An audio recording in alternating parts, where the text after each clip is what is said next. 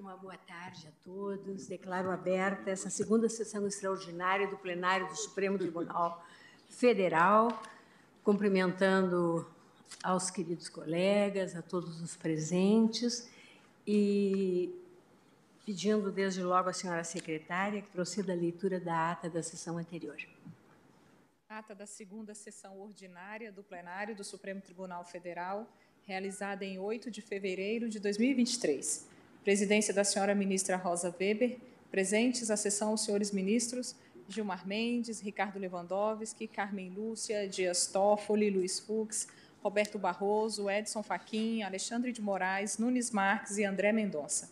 Procurador-Geral da República, doutor Antônio Augusto Brandão de Aras. Abriu-se a sessão às 14 horas e 27 minutos, sendo lida e aprovada a ata da sessão anterior.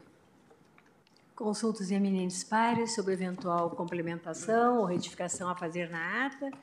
E nada havendo, declaro-a aprovada.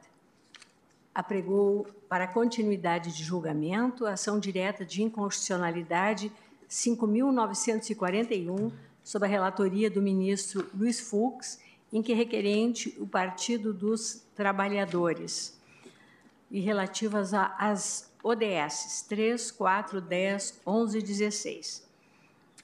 Na sentada anterior, após a leitura do relatório e a realização das sustentações orais, o julgamento foi suspenso e, por isso, agora passo a palavra ao eminente ministro Luiz Fux, relator, para que profira seu voto. Muito boa tarde, senhora presidente. Queria saudar os integrantes da Igreja Corte, Sua Excelência o subprocurador da República, o doutor Paulo Gonet, aqui presente, saudar os colegas da pessoa do nosso decano, ministro Gilmar Mendes, e a todos os advogados aqui presentes, isso e os servidores. Senhora presidente, como nós vimos ontem, a parte se volta contra alguns artigos do Código de Processo Civil, mas, na verdade, ela explicita que ela se volta contra as medidas concretas que vêm sendo adotadas com base no Código de Processo Civil. Só que o nosso controle é normativo, nós não podemos controlar atos concretos.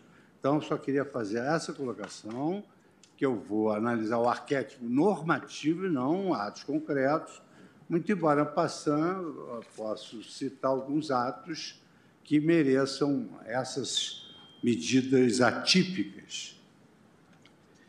Os dispositivos legais a constitucionais, eles estão assim redigidos. Eu vou ler o primeiro, porque no artigo 1 depois ele é repetido em outros dispositivos.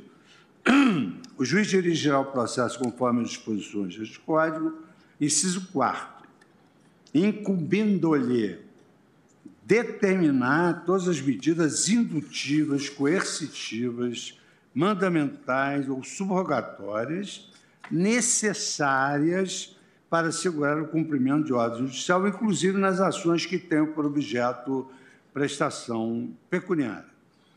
Quando o Código trata da tutela de urgência, também se repetem essas medidas.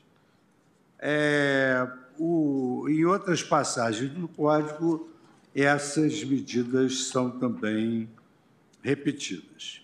Então, consoante o entendimento do recorrente, a excessiva ductilidade da expressão contida no artigo 139.4 do CPC, todas as medidas indutivas, coercitivas, mandamentais ou subrogatórias necessárias para assegurar o cumprimento da ordem judicial, inclusive nas ações que tenham por objeto a prestação pecuniária, cujo teor seria reforçado e densificado pelos demais dispositivos impugnados, segundo o requerente, demandaria uma manifestação do plenário desta Corte a respeito da sua interpretação constitucionalmente adequada, sob pena de ser instaurado indesejável subjetivismo judicial. Eu adianto que a conclusão do meu voto ela vai de encontro à posição que foi defendida, aliás, paradoxalmente, pela Associação Brasileira de Direito Processual. Não se extrai da argumentação exposta pelo requerente ou dos precedentes por ele citados qualquer indicação teórica ou empírica de que os dispositivos transcritos implicariam, de fato, uma exagerada subjetivação de tutela jurisdicional, nem, tampouco, um retrocesso no tratamento legislativo conferido à figura do devedor.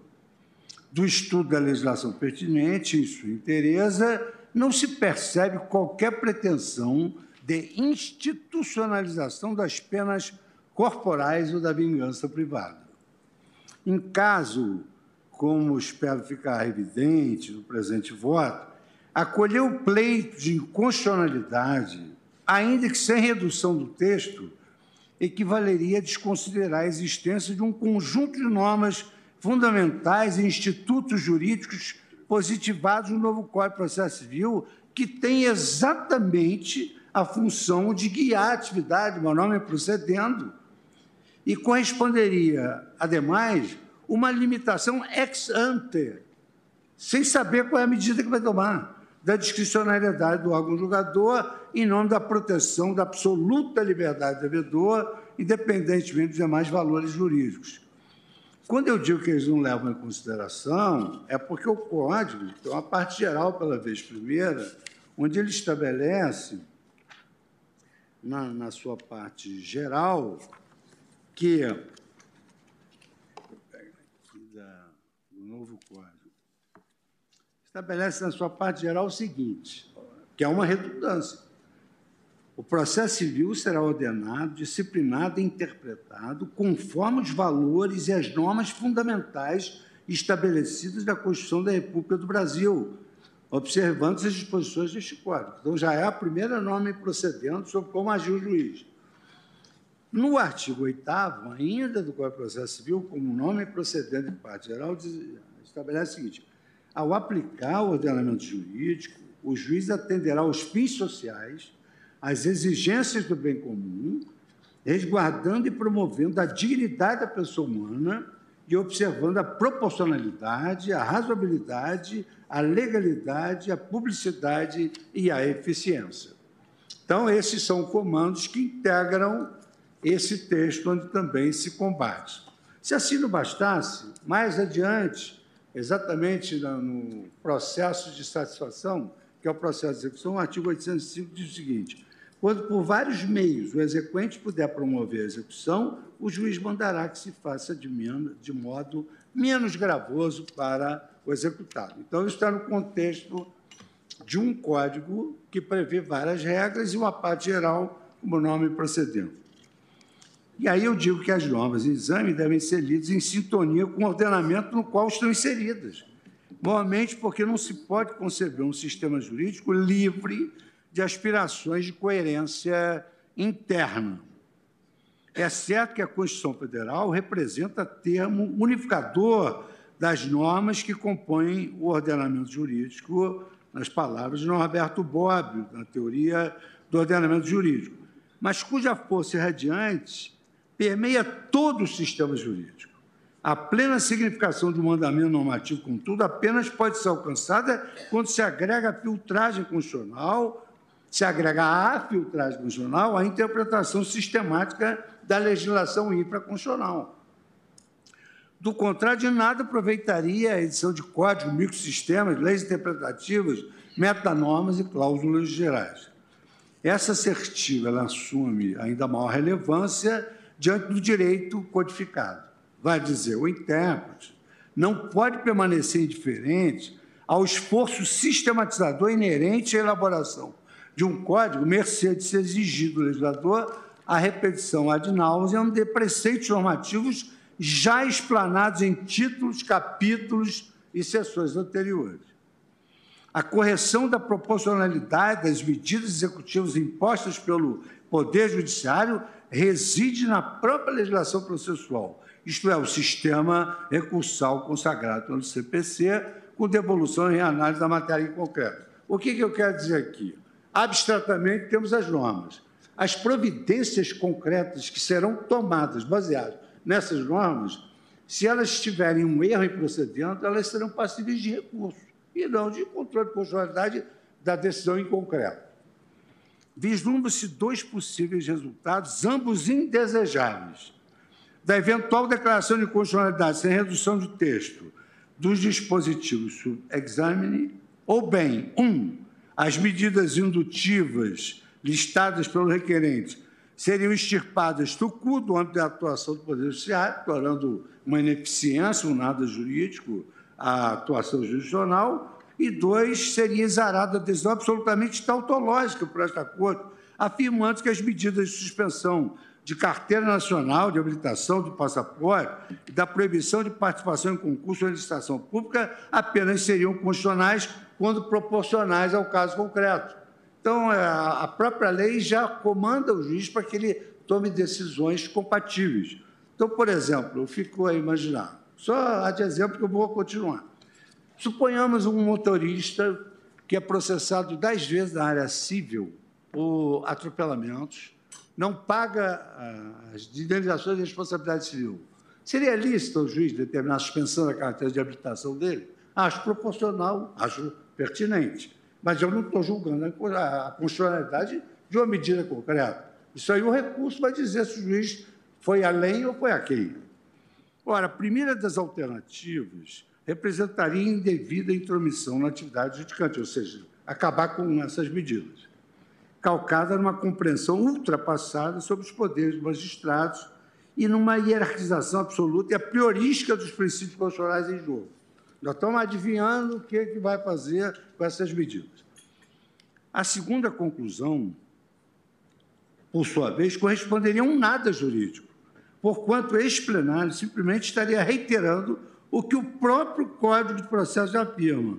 Ao aplicar ordenamentos jurídicos, o juiz atenderá os fins sociais, exigências, resguardando a dignidade humana, a proporcionalidade e a razoabilidade. Está escrito na lei. Um novo Código de Processo Civil provide uma racionalidade que a literatura tem denominado de neoprocessualismo, ele vem atentando, de um lado, para a dimensão processual da tutela dos direitos fundamentais e, de outro, para um processo de constitucionalização das próprias garantias constitucionais. Ele só pede, ele traz tanto a tutela dos direitos fundamentais como as garantias processuais. E sobre o neoprocessualismo, eu trago aqui uma citação de Alfredo Gozzaini, que escreveu para o Instituto Ibero-Americano de Direito Processual na revista Buenos Aires, eh, 2006.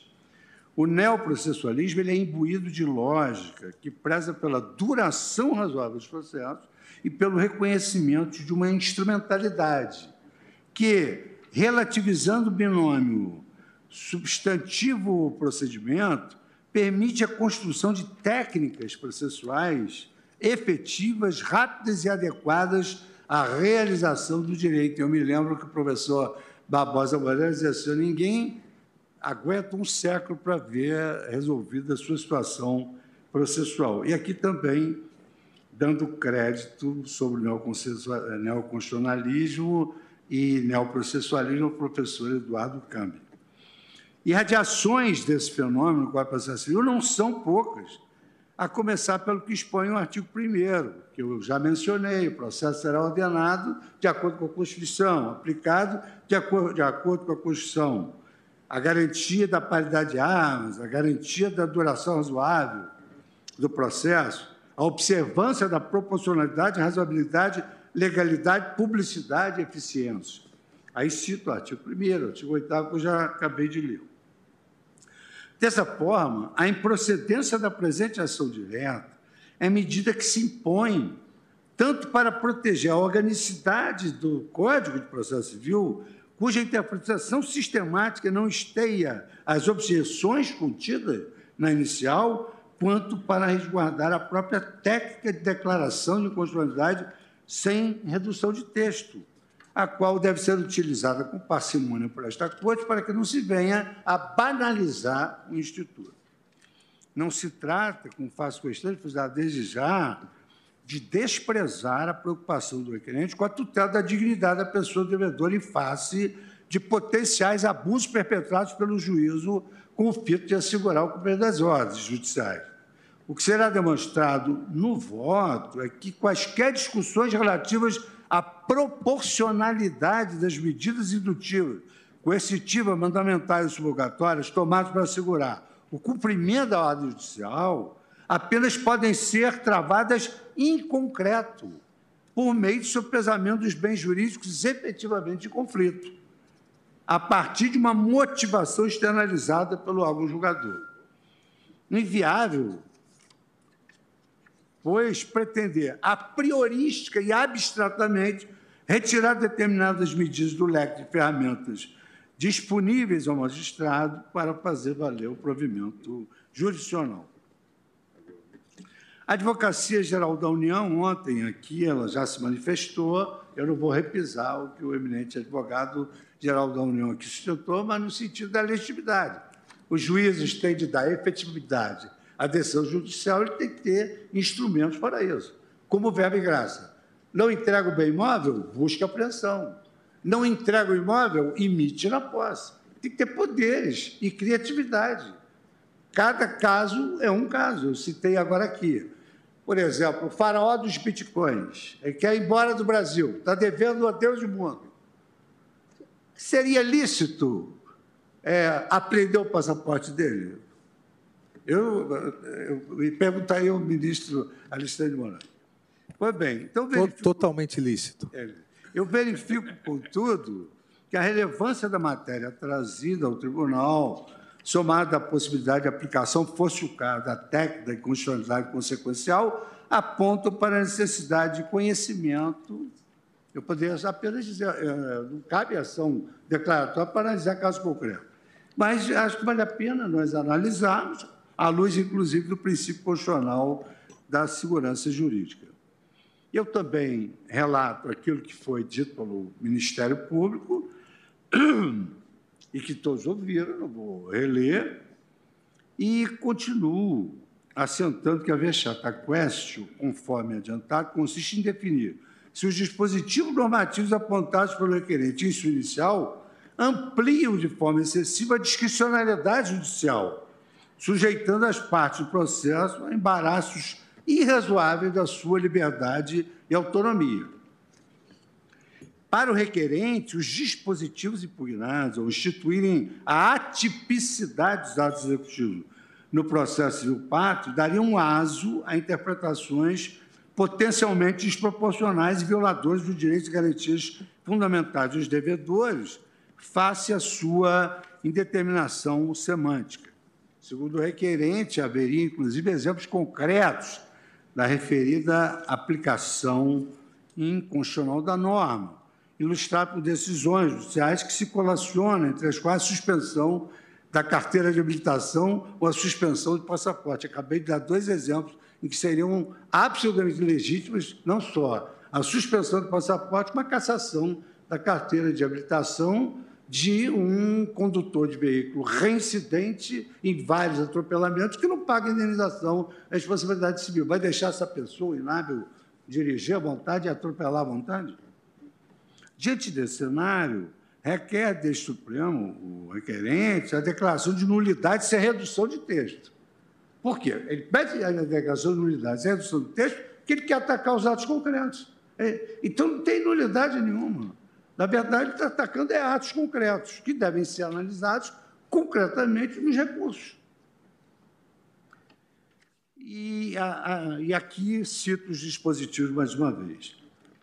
O tema é, traz uma expressiva relevância, tanto na seara normativa quanto sob a perspectiva factual. No plano normativo, sobressai como indispensável a resolução da controvérsia e reflexões quanto: 1. Um, efetividade razoável duração do processo vis-à-vis os direitos e garantias do devedor. Mas isso por quê? Porque a, a Constituição e o Código dizem que a duração razoável dos processos deve atingir, inclusive, com, com muito razão, a atividade satisfativa. Porque o grande gargalo é tornar realidade aquilo que o juiz é, decidiu. Então, primeiro, seria esse âmbito de análise da efetiva e razoável duração do processo vis-à-vis -vis os direitos garantidos do devedor. Dois, ao âmbito constitucionalmente aceitável de discricionariedade judicial. Precisamos também analisar é, a discricionariedade judicial na aplicação dessas cláusulas gerais. E três, aos limites e requisitos para a declaração desta cor da inconstitucionalidade parcial sem redução de texto. No campo empírico, por sua vez, se tratando de medidas voltadas para a maior correção das ordens emanadas do Poder Judiciário, é imperioso olhar para além do plano dever ser, para ter conta o atual estado da arte da prestação judicial no Brasil, sob pena de ignorar ou mesmo agravar suas mazelas e gargalos. E aqui ontem se falou muito do Lex Poetéria Papíria, eu tive a honra de ser é, assistente do professor é, Simão Benjó, na nossa época, ministro Barroso. Falou-se a responsabilidade patrimonial, mas ninguém é, é, é, levou em conta a possibilidade da insuficiência patrimonial do devedor. Ele não tem bens para responder. Aí então não faz nada. Não pode ter uma medida criativa que, de alguma maneira, vá usar o sniper do, do, do, do CNJ para localizar esses bens.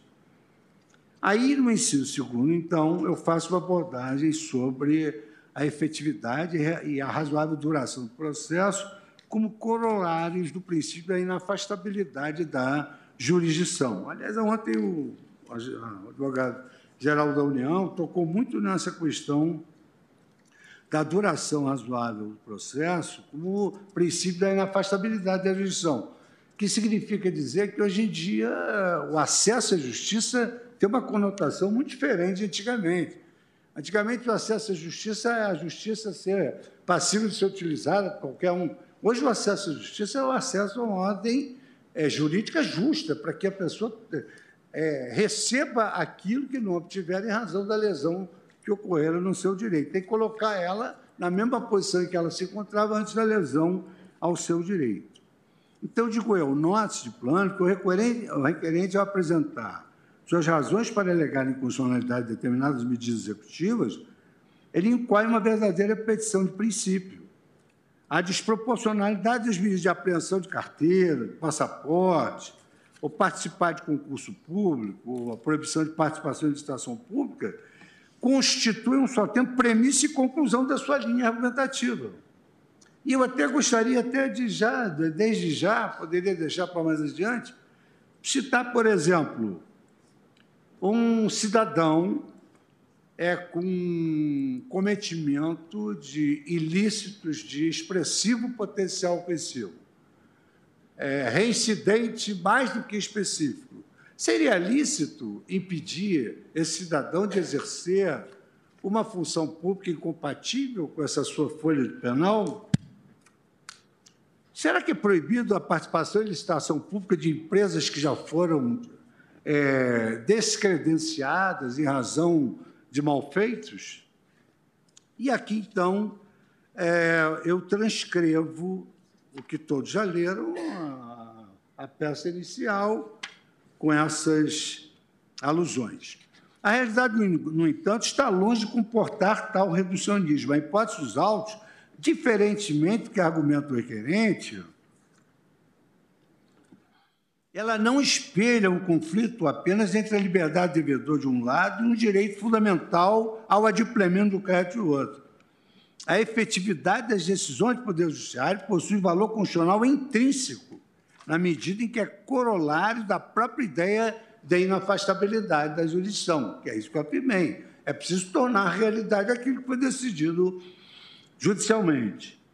E digo que o constituinte originário, ao elaborar a Carta Constitucional de 88, ele ocupou-se da criação de um rol de direitos e garantias fundamentais, como eu li aqui no artigo 1 e 8, com verdadeiras pretensões de eficácia na terminologia utilizada por Conrad Hess na sua obra Força Normativa da Constituição.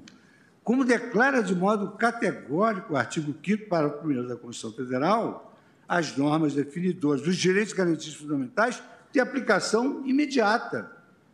Não demanda nenhuma interpretação. Em claro e cessa de interpretar-se, já diziam os romanos. Dentre os meios apresentados pela Carta Maior para a concreção do seu programa, assume acentuada relevância a possibilidade de controle jurisdicional de qualquer lesão ou ameaça à lesão de direito, que demanda para sua materialização o amplo acesso à justiça. E aqui é esse trecho diz respeito que a própria Constituição Federal, com, essa, com esse princípio da inafastabilidade, admite a recorribilidade que reapura a juridicidade das decisões. Assim como habilmente sintetizou o ministro Ricardo Lewandowski, voto preferido no RE 592-581, o postulado da inafastabilidade da jurisdição é, é um dos princípios e alicerce do Estado democrático de direito, pois impede que lesões ou ameaças de lesões de direito sejam excluídas da apreciação do judiciário, órgão que, ao lado do legislativo e do executivo, expressa a soberania popular. Trata-se do verdadeiro marco civilizatório, e aí Vossa Excelência faz muito bem aquela, aquele cotejo com as leis anteriores e o próprio Código de Hammurabi. Basta uma leitura perfunctória do texto constitucional para constatar que ele, em toda a sua extensão, encampou o entendimento segundo o qual o Estado Democrático de Direito demanda para sua plena realização a disponibilidade de remédios jurídicos aptos a fazer frente a eventuais violações à ordem jurídica constitucional. E, nessa linha, foram alçadas as condições de cláusulas pétreas, as garantias da inapastabilidade da jurisdição, do devido processo legal, do contraditório da ampla defesa, do acesso à justiça e da proteção à coisa julgada. Então, não se trata, naturalmente, de compreensão inédita. A máxima segundo a qual ubi ius ibi remedium já ressoava quando o julgamento paradigmático Marbury versus Madison pela Suprema Corte americana, em que o Justice Marshall celebremente afirmou que apenas um Estado que dispusesse de instrumentos para a proteção de direitos do cidadão poderia ser denominado um governo de leis e não de homens. A própria essência da liberdade civil certamente consiste no direito de todo indivíduo de reivindicar a proteção das leis sempre que sofreu uma lesão, ou seja, qualquer decisão em concreto ela é recorrível, isso é íncito no princípio da inafastabilidade da jurisdição, do devido processo legal, e o Código é claro nesse sentido, o juiz, ao aplicar a lei processual, tem de obedecer a esses cânones. Agora, se no caso concreto, por exemplo, o juiz não motiva, o juiz tem um, não tem proporcionalidade naquilo que decide, há recurso para isso. Que não é nulificar o texto normativo que permite ao juiz técnicas de execução. A efetividade do processo, que inclui a ideia de razoabilidade de sua duração de cumprimento de ordem contida, é contemplada em uma miríade de documentos do direito comparado. Fórmulas contendo garantias do devido processo legal, the right a speed trial, estão contidas na sexta emenda da Constituição Americana. Eu cito aqui a Carta de Direitos e Liberdades do Canadá, Constituição Italiana, Pacto São José da Costa Rica, conforme consta do voto distribuído. Consequentariamente, embora o Poder Judiciário não seja o único intérprete da Constituição, isso o professor Peter Haberle deixou claro naquela obra Sociedade Aberta aos Intérpretes da Constituição, e muito embora o Judiciário também não detenha, idealmente, o protagonismo, a materialização dos direitos fundamentais, o protagonismo, é ser disso que existe uma intensa conexão entre a garantia do acesso à justiça e a tutela dos direitos fundamentais. O professor Mauro Capelletti, que lançou aquela obra magnífica, Acesso à Justiça, traduzida pela é, ex-ministra Ellen Grace, ele assentava que o acesso à justiça pode ser encarado como um requisito fundamental, mais básico dos direitos humanos, de um sistema jurídico moderno, igualitário, que pretende garantir e não apenas proclamar direitos. Então, quer dizer, a decisão judicial não pode ser apenas uma divagação acadêmica, ela tem de ser passível de ser executada. E, para isso, é preciso que o juiz tenha meios e técnicas para fazer valer a sua decisão. Não à toa, o Poder Judiciário, na nova ordem constitucional, vem desempenhando relevante papel como vetor de resolução de conflitos e de efetivação de direitos na sociedade brasileira. Seja porque a crescente complexização das relações sociais demanda soluções que não foram oferecidas pelos demais poderes, seja porque a progressiva conscientização da população quanto aos seus direitos propiciou a busca pela judicialização. E aqui eu cito alguns autores que se dedicaram a isso, Mark Amstutz, André Zabeg, todos é, abordando o tema sociedade civil e constitucionalismo, o poder da lei dos contratos. Contudo, por um lado, não é exagero afirmar que o Poder Judiciário gozou de período de franca ascensão na ordem constitucional inaugurada em 1988, por outro lado, tampouco é impossível, é possível ignorar os muitos desafios impostos por essa realidade. Ao enfrentar novas e mais difíceis demandas, fazendo frente às expectativas em si depositadas pelo judiciário, o Poder Judiciário se depara hoje com uma quantidade avassaladora de processos de tramitação e enfrenta ainda notórias dificuldades na implementação concreta de suas decisões. Ontem falou-se muito da evolução do direito civil, do processo civil, das técnicas. A verdade é que chegou-se a um ponto, já no, no, primeiro quartel do século passado, que o professor Kiobenda admitia que a vontade humana fosse suprida pelo juiz. Quer dizer, se, se a parte fazia um contrato preliminar e se obrigava a concluir o contrato definitivo, a doutrina admitia que, se a parte se omitisse da declaração de vontade para concluir o contrato, o juiz pudesse fazê-lo. De nada valeria a prerrogativa teórica de provocar o Poder Judiciário dele obter uma resposta, se inexistentes os meios de assegurar tempestivamente o cumprimento de suas decisões, porquanto, sem efetividade, não há tutela para qualificar como justa. E aqui eu cito professor Eric Volkart, na análise econômica do, do direito. Mas volto agora àquele que foi a minha grande referência. E que no outro dia, por uma grande sorte, eu encontrei um retrato meu e, e, e dele. Mandei até colocar na moldura. O professor José Carlos Barbosa Moreira, com a sua genialidade ímpar, era um homem ranqueado e respeitado mundialmente. Já em 1982, ele atentava para esse impasse. Quer dizer, das novas realidades, os meios que o juiz deveria dispor, anotando em ensaio específico sobre o tema, que um, o processo deve dispor de instrumentos de tutela adequados, na medida do possível, a todos os direitos contemplados no ordenamento.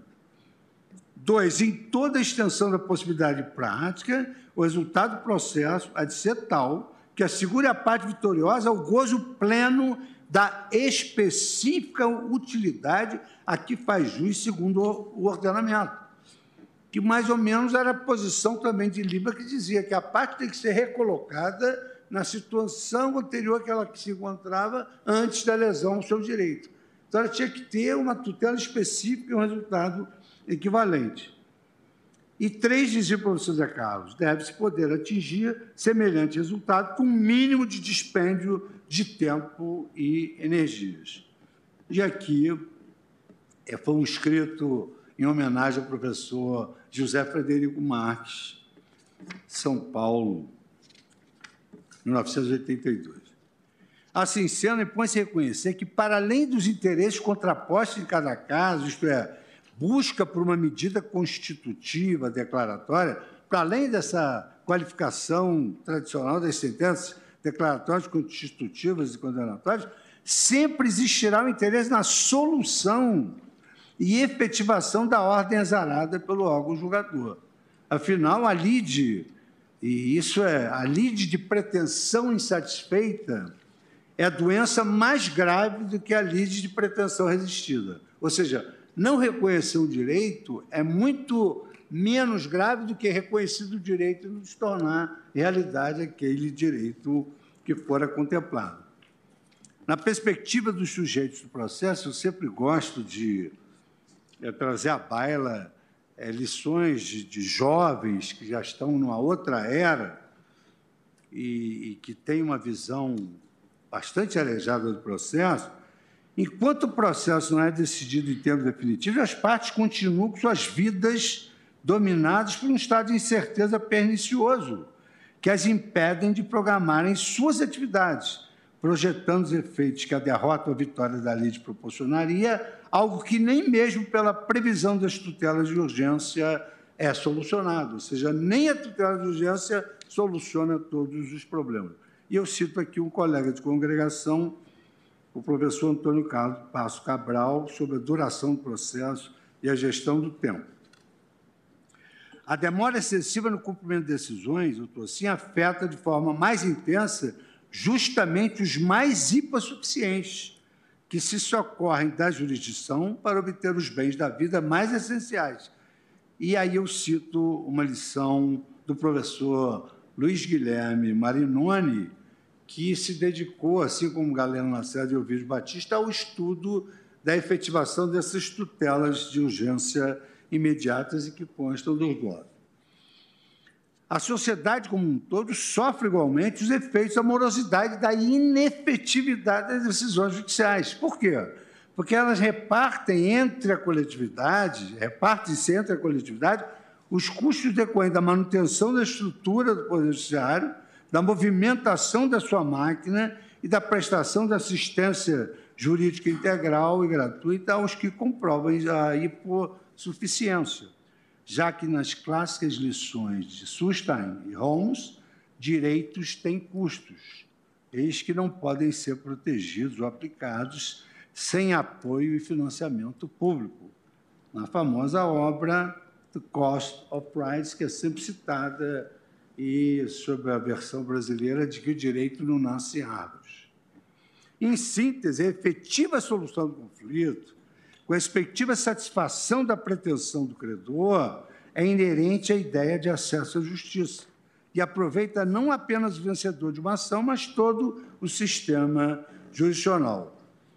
Nesse sentido, já se manifestou a Corte Europeia de Direitos Humanos ao interpretar o artigo 6 da Convenção, no caso Rosny versus Grécia. Destaquei alguns pequenos trechos. O tribunal reitera que, de acordo com a sua jurisprudência, o artigo 6 assegura a todos o direito de ter qualquer demanda relativa aos seus direitos e obrigações levados perante um tribunal. No tema, esse direito seria ilusório se o sistema legal interno do Estado contratante permitisse que uma decisão judicial definitiva e vinculativa permanecesse inoperante em detrimento de uma parte seria inconcebível que o artigo 6, parágrafo 1 descrevesse detalhadamente as garantias constitucionais dos litigantes, procedimentos justos, públicos expedidos, sem proteger a implementação das decisões judiciais. Nessa mesma, nessa mesma toada, em outro julgado aqui mencionado no voto, a Corte Europeia destaca que a execução de uma decisão proferida por qualquer tribunal deve, portanto, ser considerada parte integrante do julgamento para os fins do artigo 6 e, além disso, a Corte já aceitar o princípio nos processos relativos à duração do processo. Todas essas reflexões, no meu modo de ver, devem ser objeto de análise do julgador quando da composição da lide mercê de se ignorar a própria função do processo da atividade jurisdicional.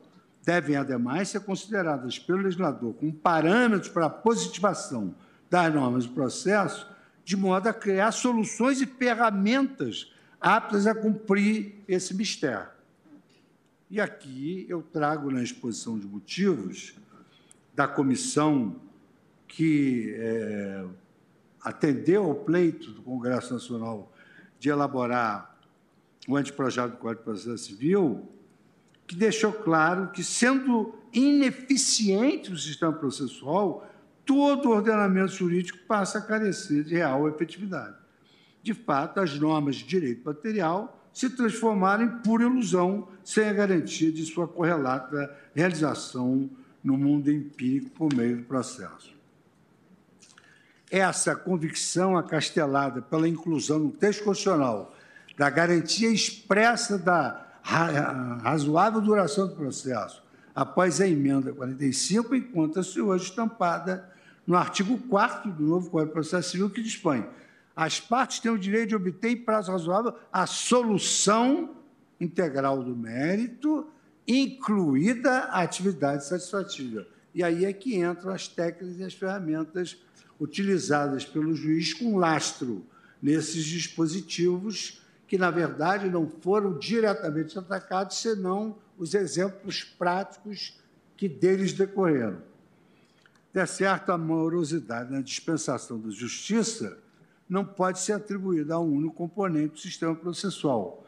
Aqui também nós não podemos deixar de considerar que as falhas da justiça no cumprimento das decisões decorrem só da justiça, decorrem também do comportamento das partes que não cooperam com o juízo. E hoje a lei estabelece que todos têm o dever de cooperar no processo com lealdade e boa-fé.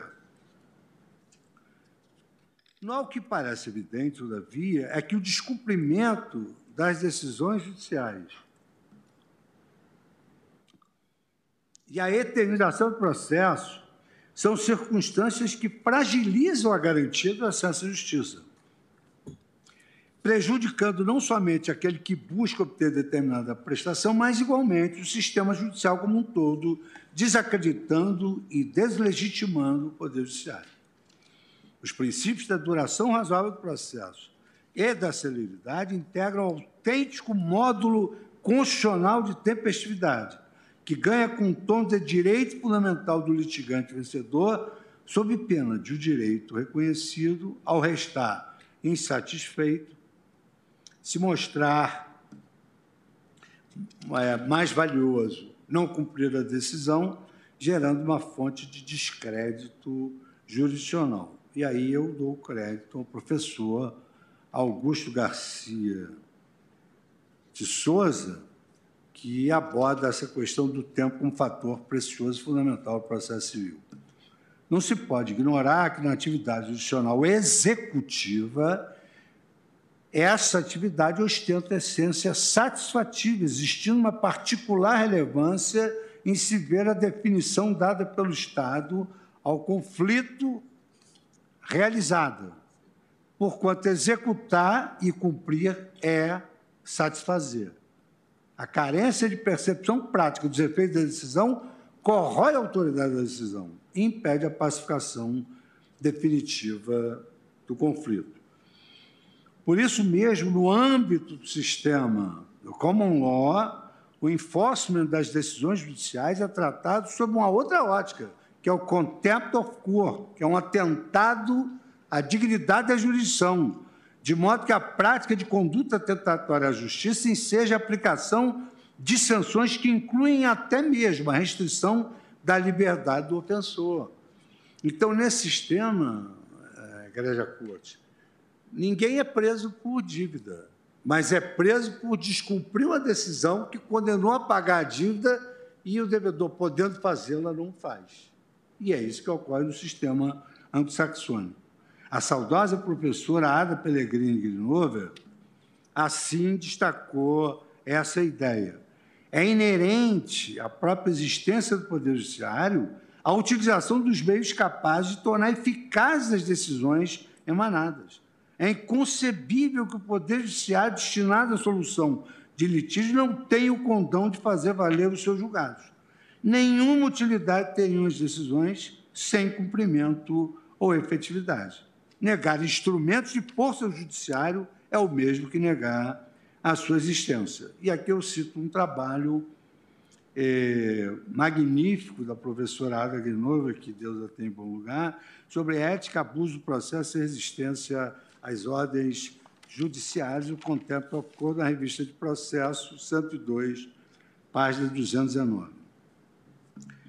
Na tradição romano-germânica, e agora nós não somos só romanos-germânicos, somos também anglo-saxônicos, na tradição romano-germânica, em contraste, a problemática do descumprimento das decisões judiciais, regra geral, é enfrentada à luz do dano causado à parte prejudicada e não primariamente a partir da noção de recomposição da autoridade dos tribunais.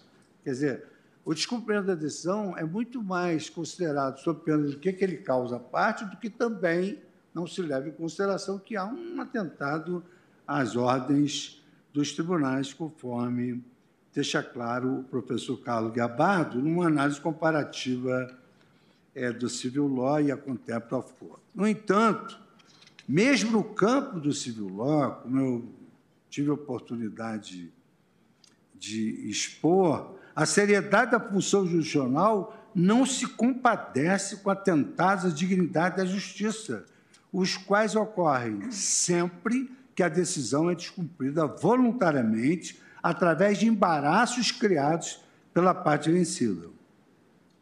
Isso é evidente que a parte que não cumpre a decisão judicial, podendo fazê-lo, opondo-se à mesma, suscitando argumentos afastados, assume a conduta de afronta infundada ao comando judicial, postergando a satisfação do vencedor e mantendo abalada a paz social, valor de maior expressão para a função jurisdicional. Nessa linha, o anteprojeto que originou o novo Código de Processo Civil, abandonando aquela velha postura burocrática judicial do juiz, porque o juiz era um mero burocrata, o investe de poderes do magistrado do sistema anglo-saxônico, dotando ele de império iudice, da vetusta figura do pretor romano, habilitando a expedir ordens, medidas mandamentais. Aliás, o professor Barbosa Moreira dizia: é só existe mandado de segurança contra o poder público, como se só o poder público violasse direitos. Deveria haver um mandado de segurança de particular contra particular. Quer dizer, ordens mandamentais, o cumprimento da decisão, tanto que o Código, é, em decorrência de várias reformas, ele passa da execução de título judicial e que se permitia a introdução no organismo da execução de uma nova cognição, processo de conhecimento, né, os embargos do executado, passa para o cumprimento da sentença, onde se admite impugnação por fatos supervenientes. Então, as sentenças agora são auto-executáveis e mandamentais. E aqui eu cito é, dois professores é, que embasaram muito a minha oportunidade de defender a tese da tutela de evidência e da tutela de urgência, professor Aldo Frignani e o professor John Mohammed. Os dispositivos impugnados, então, eles se inserem na linha evolutiva dos instrumentos à disposição para efetivação de suas ordens. O atual leque de técnicas executivas, ao somar àquelas previstas em lei outras, eleita pelo magistrado, conhecedor dos contornos concretos da resistência instaurada, consagra sistema misto flexível de tipicidade dos meios executivos e também cito aqui doutrina do tema.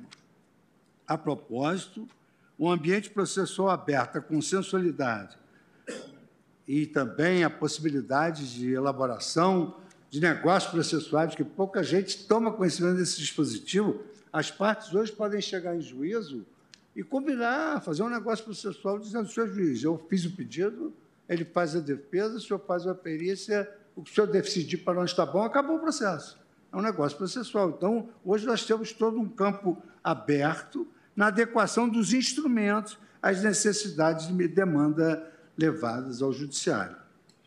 A autorização genérica do artigo 139, inciso 4 do Código Processo Civil, da qual decorrem as demais previsões objeto deste exame de constitucionalidade pela via principal, consubstancia autêntico dever, dever de efetivação das decisões pelo magistrado, como esclarece o verbo empregado no caput do artigo 109. O juiz dirigirá o processo conforme as disposições deste Código, incumbindo-lhe. Então, não é uma, um poder que fica ao arbítrio do juiz, é um dever. Juiz não tem faculdade nem ônus, mas tem poderes e tem deveres.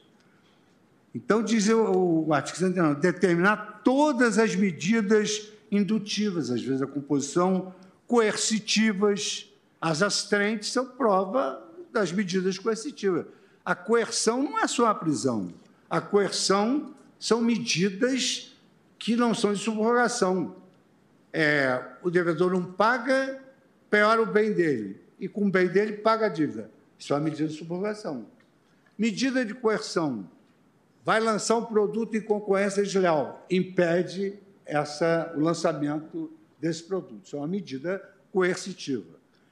Se divulgar um segredo, paga uma multa antecipada, porque se divulgar um segredo, a obrigação é de não fazer instantânea. Então, ele paga uma multa. Então, isso são todas medidas coercitivas, diferentemente das medidas subrogatórias, e que se inserem nesse contexto desse dispositivo que trata dos poderes e deveres do juiz. Então, eu já citei aqui o faraó dos bitcoins, tive aí a chancela da possibilidade de cassação do passaporte pelo juiz, mas há outros exemplos muito interessantes, até de alhures, como, por exemplo, é, a Corte de Cassação italiana ela determina que é possível que o juiz, é, com efeitos mandamentais, mande pagar um seguro de vida. O juiz pode mandar pagar uma soma que é aquela que sustenta a rigidez de uma empresa que está à beira da falência e só depende daquele pagamento. Então, são casos da vida fenomênica que nós não podemos, a prioristicamente, adivinhar para declarar a inconstitucionalidade dessa previsão. São casos que podem ocorrer variáveis. Nós mesmo aqui, quantas vezes proferimos sentenças aditivas em declaração de constitucionalidade? Então, após o processo legislativo plural, e por que plural?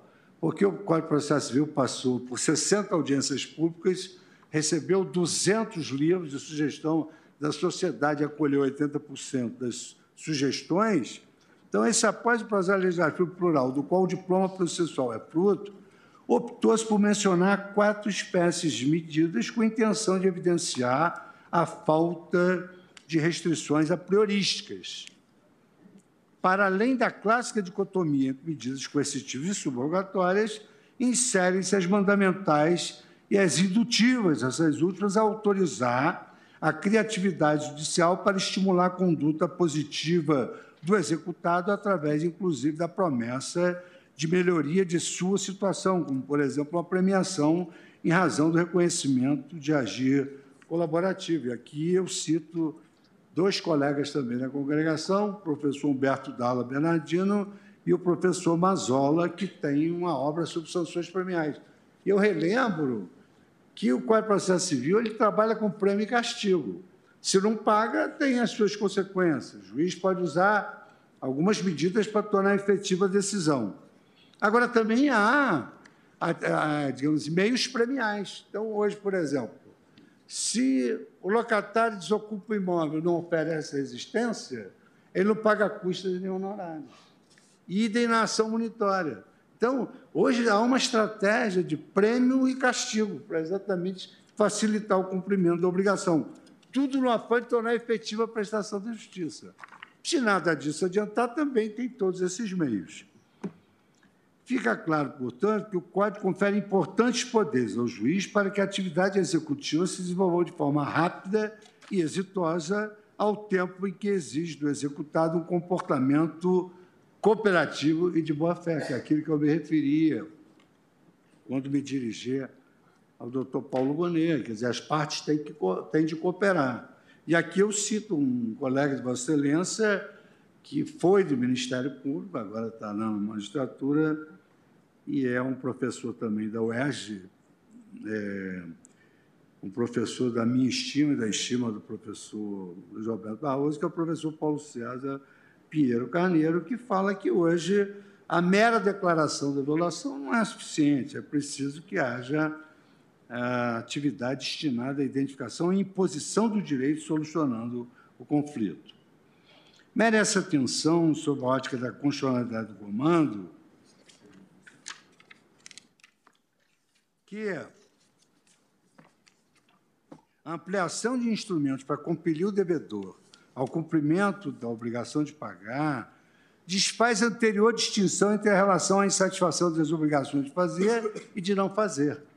Significa dizer que o vigente diploma processual, muito diferentemente do alegado da petição inicial, supre a lacuna inconstitucional da legislação brasileira, colocando a tutela das prestações pecuniárias no mesmo nível que aquela oferecida as outras formas de interesses.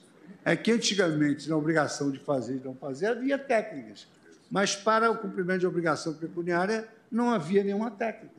E agora que a lei estabelece várias técnicas, evidentemente, e isso é muito importante, até porque já tive um debate nesse sentido com o ministro Paquim, um diálogo, um diálogo. E é muito importante também essas técnicas sejam utilizadas nas obrigações é, pecuniárias, quando elas não se ajustam, tanto mais que o código avisa ao juiz. Quando utilizar essas técnicas, mesmo para as obrigações pecuniárias, tem de ser obedecido. Devido processo, contraditório, dignidade humana, razoabilidade, proporcionalidade, tudo como nome procedendo do artigo 1 Por isso que eu faço, falo em tautologia é, daquilo que se pretende. Em conclusão, quanto à efetividade da jurisdição, obviamente não constitua valor supremo absoluto da ordem constitucional brasileira, tampouco pode ter sua relevância subestimada, mercê de ser consagrado um sistema processual pro forma, mas cuja instrumentalidade reste nulificada. Agora eu faço uma breve consideração do papel do Estado na interpretação e criação do direito e os limites da declaração de constitucionalidade sem redução do texto. Ante a constatação de que a efetividade da prestação judicional representa per se valor digno da tutela da ordem jurídica constitucional brasileira, impôs verificar se há de fato uma incompatibilidade a priorística. Quer dizer, saber se esses dispositivos a prioristicamente são inconstitucionais. E eu digo, se há uma incompatibilidade a priorística irresolúvel entre a utilização dos meios atípicos e a dignidade do devedor. Trata-se de discussão que diz respeito à própria essência do direito e das finalidades da jurisdição. E eu, novamente, vou me valer do meu saudoso e querido amigo e mestre Carlos Barbosa Moreira, que lembrava que no direito, como na vida, a suma sabedoria reside em conciliar, tanto quanto possível, solicitações contraditórias, inspiradas em interesses opostos igualmente valiosos, de forma que as satisfações de um deles não impliquem sacrifício total do outro. Então, é o que o código diz, o código já traz a valoração, já traz o balanceamento. O juiz, ao aplicar essas técnicas, ele tem de obedecer a esses valores que estão especificados nos artigos 1 e 8 e no artigo 805, de realizar tudo de maneira menos onerosa para o devedor, de respeitar a dignidade humana, a razoabilidade e a proporcionalidade. A tarefa de oferecer respostas aos conflitos da vida contemporânea, marcada pelo dinamismo das relações sociais, pelo avanço tecnológico e pelo risco, é árdua. Daí a necessidade de se dar uma margem de criação judicial. Isso nós vamos resolver numa camisa de força. Aliás, é muito interessante essa questão de já prever tudo. O professor Fábio Conde Comparado, num livro volumoso sobre ética, ele aduz a essa questão da adaptação da realidade normativa à realidade prática, fenomênica. Então, nós temos que trabalhar com esses instrumentos constitucionais, levando em consideração todos esses valores. O direito, na atual conjuntura, ele não mais pode ser concebido como um sistema fechado e autorreferente, infenso a irradiações de outras áreas do conhecimento. A solidificação do denominado neoconstitucionalismo, ou a velha de quem não concorda com esse tema, como viés hermenêutico prevalente na ciência jurídica nacional, agregada à incapacidade do legislador de acompanhar tempestivamente as constantes mudanças que atingem os mais variados domínios do direito, bem como de prever pormenorizadamente todas as possíveis situações fáticas respectivas, soluções jurídicas, fez proliferar a positivação de cláusulas gerais e conceitos jurídicos determinados. Nós vimos recentemente que não fosse a criatividade do magistrado, inúmeras situações que ocorreram não tinham previsão legal e foram adotadas através de uma técnica de criação judicial, como verbo e graça, algumas decisões judiciais do ministro Alexandre Moraes. Foram decisões enérgicas, foram decisões motivadas, foram decisões proporcionais aos atentados à democracia. E aqui eu cito a professora da USP, né, a professora da USP, Judite Martins Costa, que fala exatamente da legitimidade dessas cláusulas gerais. Aliás, é, presidente, eu notei que vocês gostou que eu citei uma mulher, já tinha citado a professora Ada Pellegrini. Mas no CNJ criou-se um programa Cite uma Mulher, em que exatamente se estabelece um, um rol de mulheres com obras jurídicas inúmeras, exatamente para que isso não seja uma reserva de mercado e dos homens. Se me permite, ministro Fux, a professora Judite Martins Costa merece sim ser citada. Gaúcha ilustre, né? e uma civilista de escola. Só podia ser gaúcha. Né? A amplitude semântica das cláusulas gerais permite, então, ao intérprete aplicador maior liberdade na concretização da fata espécie, minorando as consequências negativas de eventuais lacunas jurídicas, o que, evidentemente, não isenta do dever de motivação, de observar as as demais normas do ordenamento jurídico, em especial o princípio da proporcionalidade.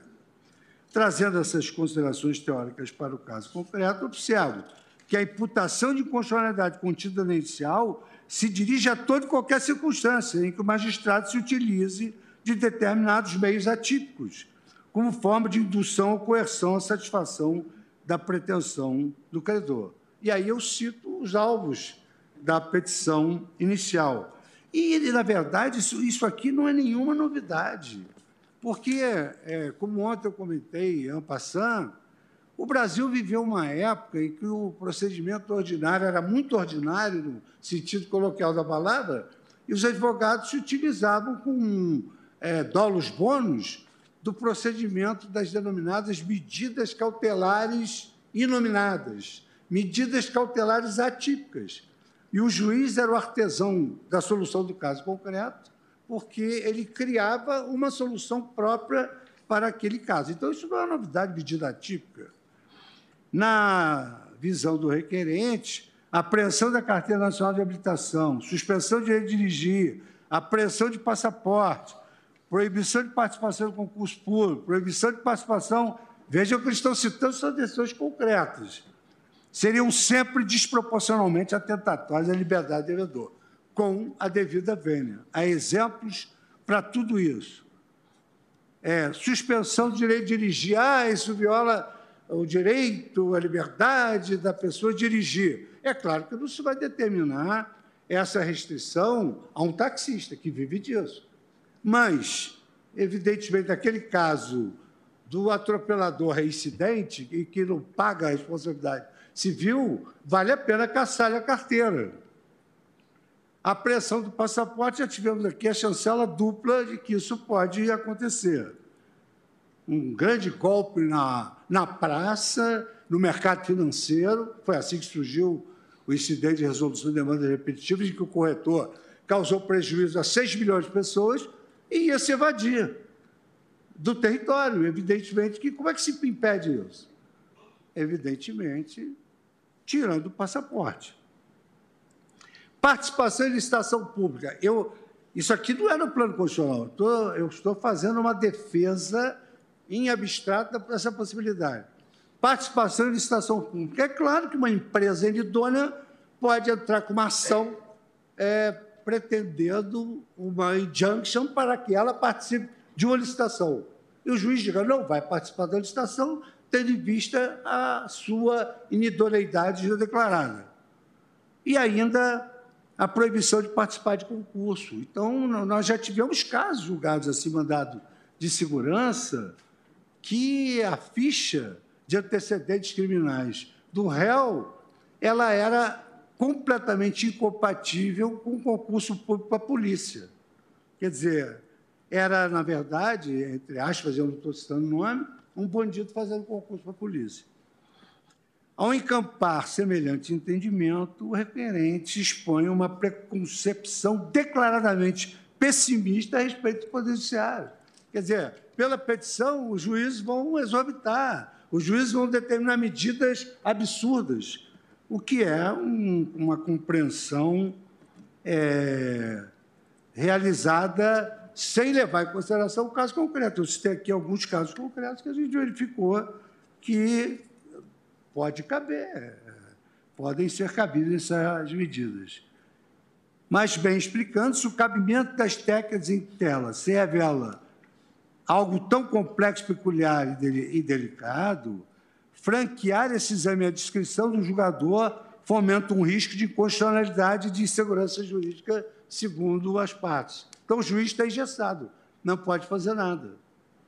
E aí eu volto ao professor Fábio Conde Comparado, porque no livro de Friedrich Miller sobre quem é o povo, ele assenta que não se pode fazer uma lei tão perfeita assim que ingesse o pensamento jurídico. Então, ele faz uma comparação entre a École d'exégèse do direito francês, em que eles afirmavam que não, não ensinavam direito francês, mas só o Código Napoleônico e a vantagem da Suprema Corte Americana e dos, dos pós-glosadores que criavam o direito.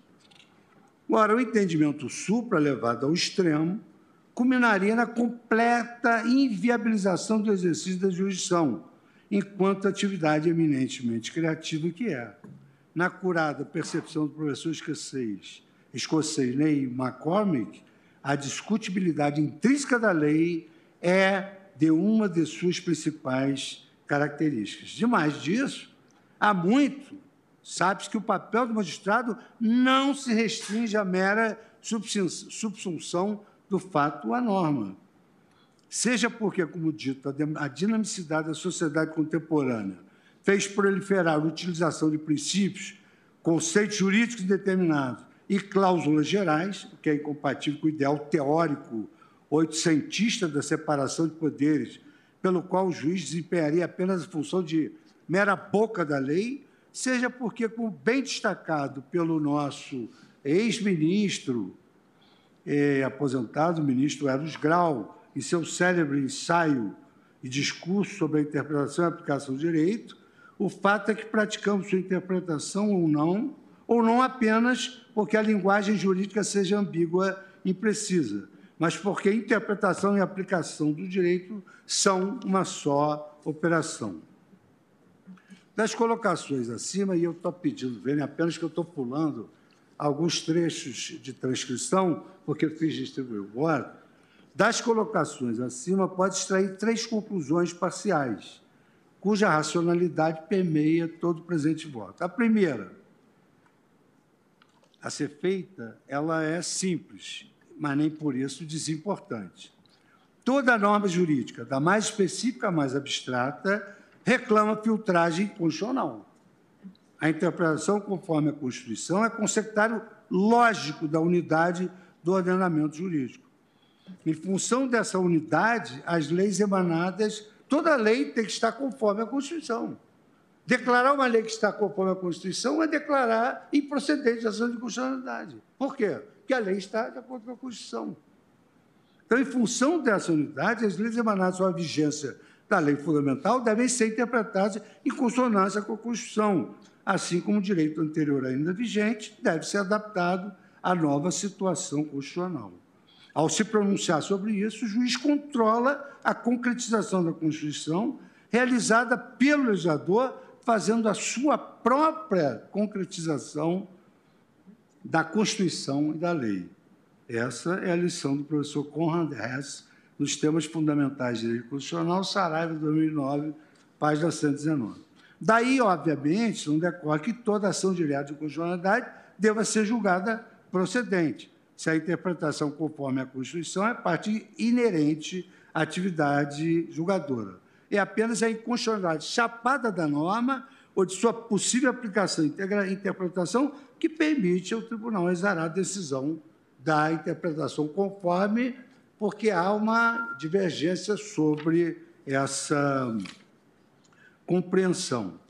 Cito aqui trabalhos de vários constitucionalistas e, para escapar da tautologia exposta pelo mencionado autor, porque ele quer aquilo que o Código já diz como deve ser, compete a esta Corte ficar atenta para a real utilidade e imprescindibilidade da procedência de uma ação de controle concentrado. Afinal, pouca ou nenhuma serventia teria uma decisão deste plenário que concluísse pela inconstitucionalidade uma dada interpretação normativa que, de tão absurda e irrazoável, jamais chegasse sequer a ser cogitada pelo operador de direito. Em segundo lugar, atrelado ao primeiro ponto, é preciso dizer que a mera indeterminação de uma norma não enseja automaticamente a sua inconstitucionalidade. E os pluribus modis disto. Havendo suficientes balizas constitucionais, eu mencionei aqui as novas improcedentes, as novas improcedendo do Código, havendo suficientes balizas constitucionais e infraconstitucionais que norteiem a sua interpretação e observada correta e motivadamente essa moldura, quando da sua aplicação concreta, a operação realizada pelo julgador estará, em regra, em conformidade com o direito. Em terceiro lugar, em decorrência do segundo ponto exposto, tem-se que a aplicação concreta das medidas atípicas pelo magistrado, o meio de fazer cumprir suas determinações, encontra limites inerentes ao sistema em que elas se inserem. Então, elas estão inseridas num sistema que já é autoexplicativo de como que o, ju o juiz deve agir com essas medidas. O juiz tem de motivar, o juiz tem de ser proporcional, tem de ser razoável. E o que, que acontece se ele não for? Cabe agravo de instrumento daquela decisão. Tal harmonização com os limites balizados pelo ordenamento evita o uso arbitrário e desmesurado de quaisquer medidas eleitas pelo juiz do caso concreto, atribuindo-lhe o grau de força judicial necessária para que o fim colimado, que é o cumprimento da ordem, não se transforme em pano de fundo para o aviltamento a um direito fundamental e ao devido e justo processo constitucional. Essa é a lição do professor Antônio Pereira Gaio Júnior nas suas instituições de direito processual, em obra recentíssima agora de 2020. A isso, somos o fato que, ao lado das cláusulas gerais que concedem esses poderes executórios ativos aos magistrados, encontram-se também as hipóteses para as quais a lei prevê medida específica.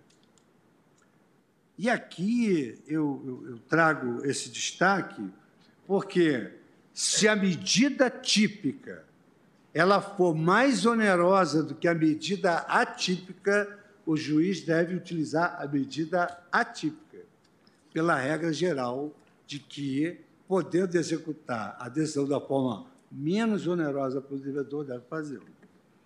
Evidentemente, a priorização das medidas típicas em favor das atípicas demandará, evidentemente, que um especial ônus argumentativo do jogador. Ele vai ter que explicar por que a típica não se aplica e se aplica à atípica porque é menos onerosa.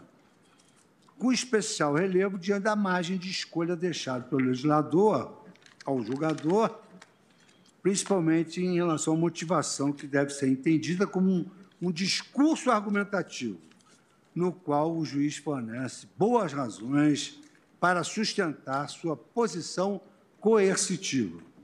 E aqui é impossível não citar o estudo do professor Michele Tarufo, que nos deixou recentemente, sobre as funções da motivação na decisão judicial.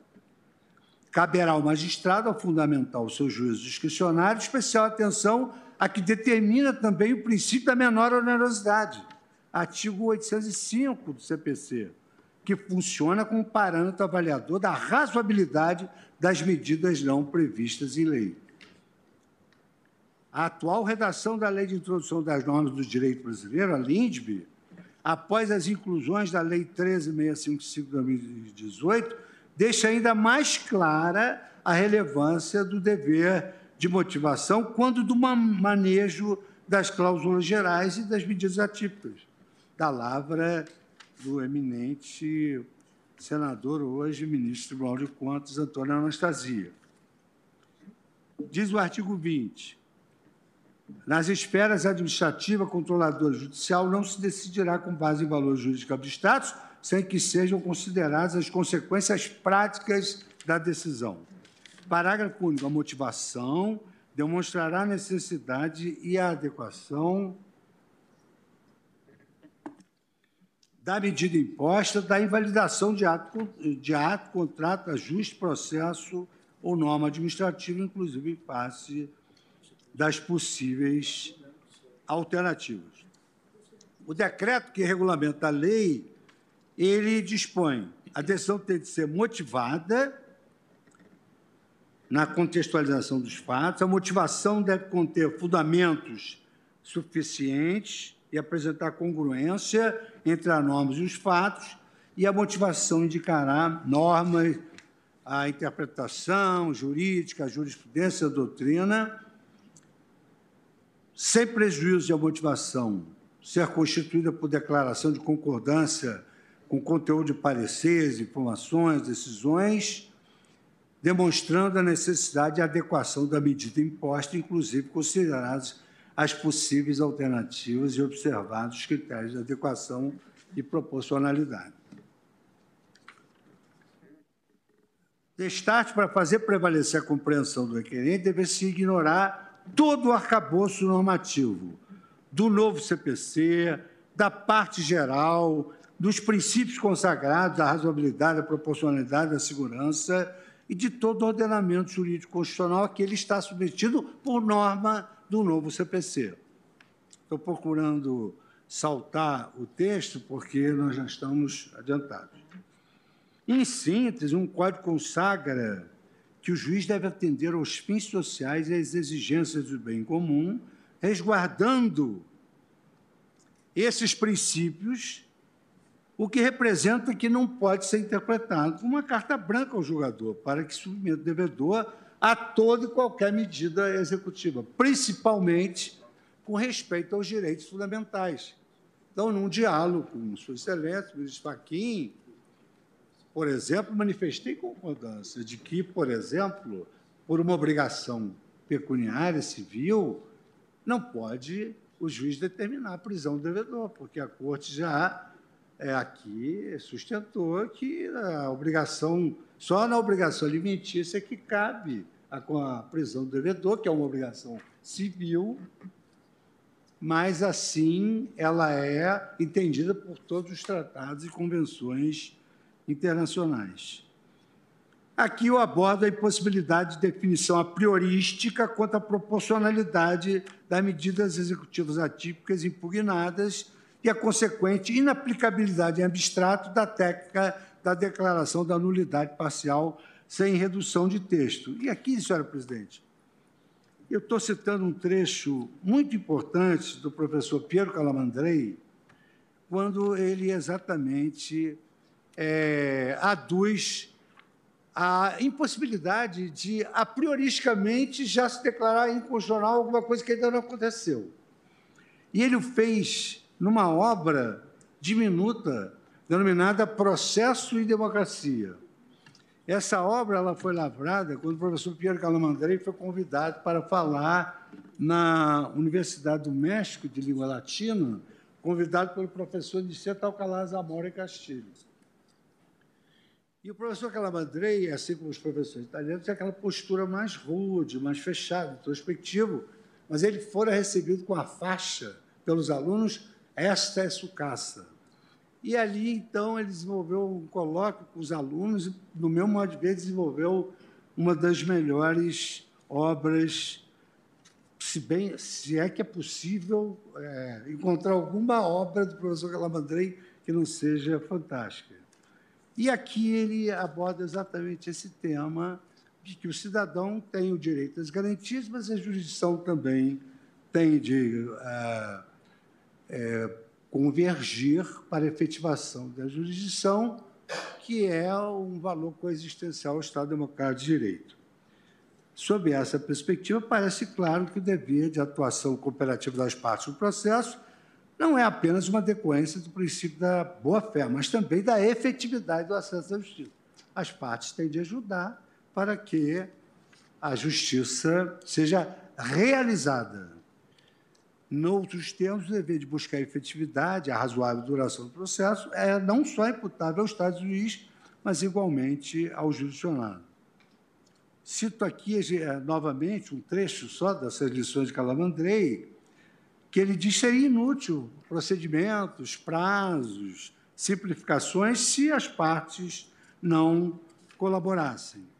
A norma geral, consagrada nos dispositivos impugnados, ela visa dar concreção exatamente, e essa racionalidade dialética que deve existir. A ideia que é subjacente ao Instituto é municiar o Poder Judiciário com instrumento de enforcement e accountability do comportamento esperado das partes, evitando que situações antijurídicas sejam perpetuadas a despeito da existência de ordens judiciais em razão da violação de, deveres de cooperação e boa-fé.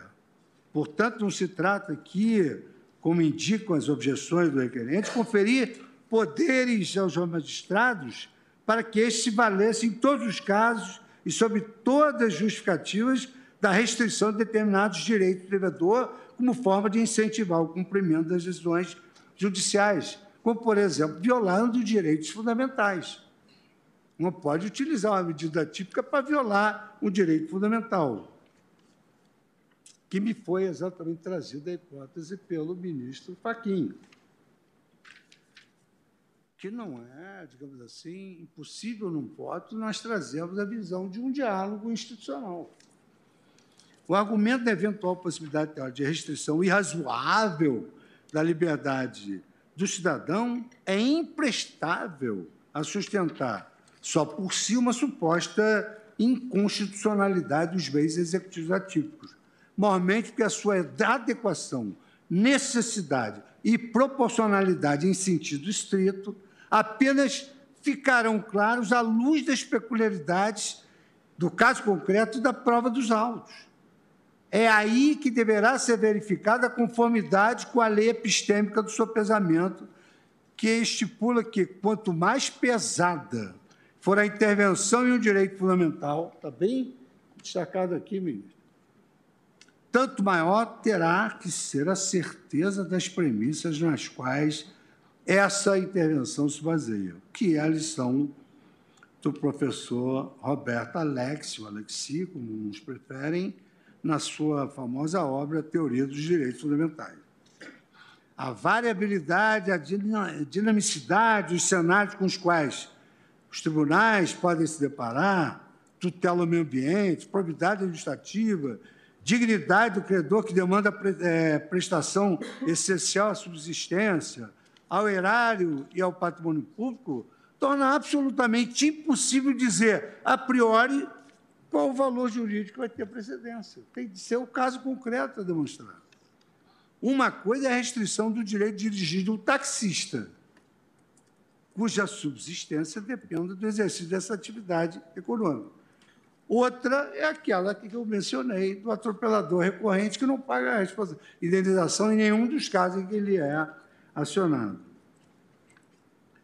E, no meu modo de ver, não só o requerente, mas também ah, aqueles que se dedicam ao processo, como deve ser a Associação de Direito Processual, esquece que o Código de Processo Civil é uma fonte primária, subsidiária ou supletiva nas mais diversas relações processuais. Se aplica em uma gama de casos. Então, nós não podemos prever agora como se vai comportar numa ação de meio ambiente, numa ação de probidade, nas ações eleitorais, nos recursos especiais do, do, do Tribunal Eleitoral, que se vale do Código de Processo Civil não apenas é impossível que o legislador estabeleça pormenorizadamente a forma de cumprimento de cada uma dessas decisões, como é indesejável que o faça, mercê de ser engessada a atividade jurisdicional. Caberá à doutrina e à jurisprudência desenhar esses limites à luz da Constituição Federal e do caso concreto. Eu cito aqui a, a minha relatora, e a eminente professora Tereza Arruda Alvim, que hoje se destaca no universo feminino no campo do processo civil.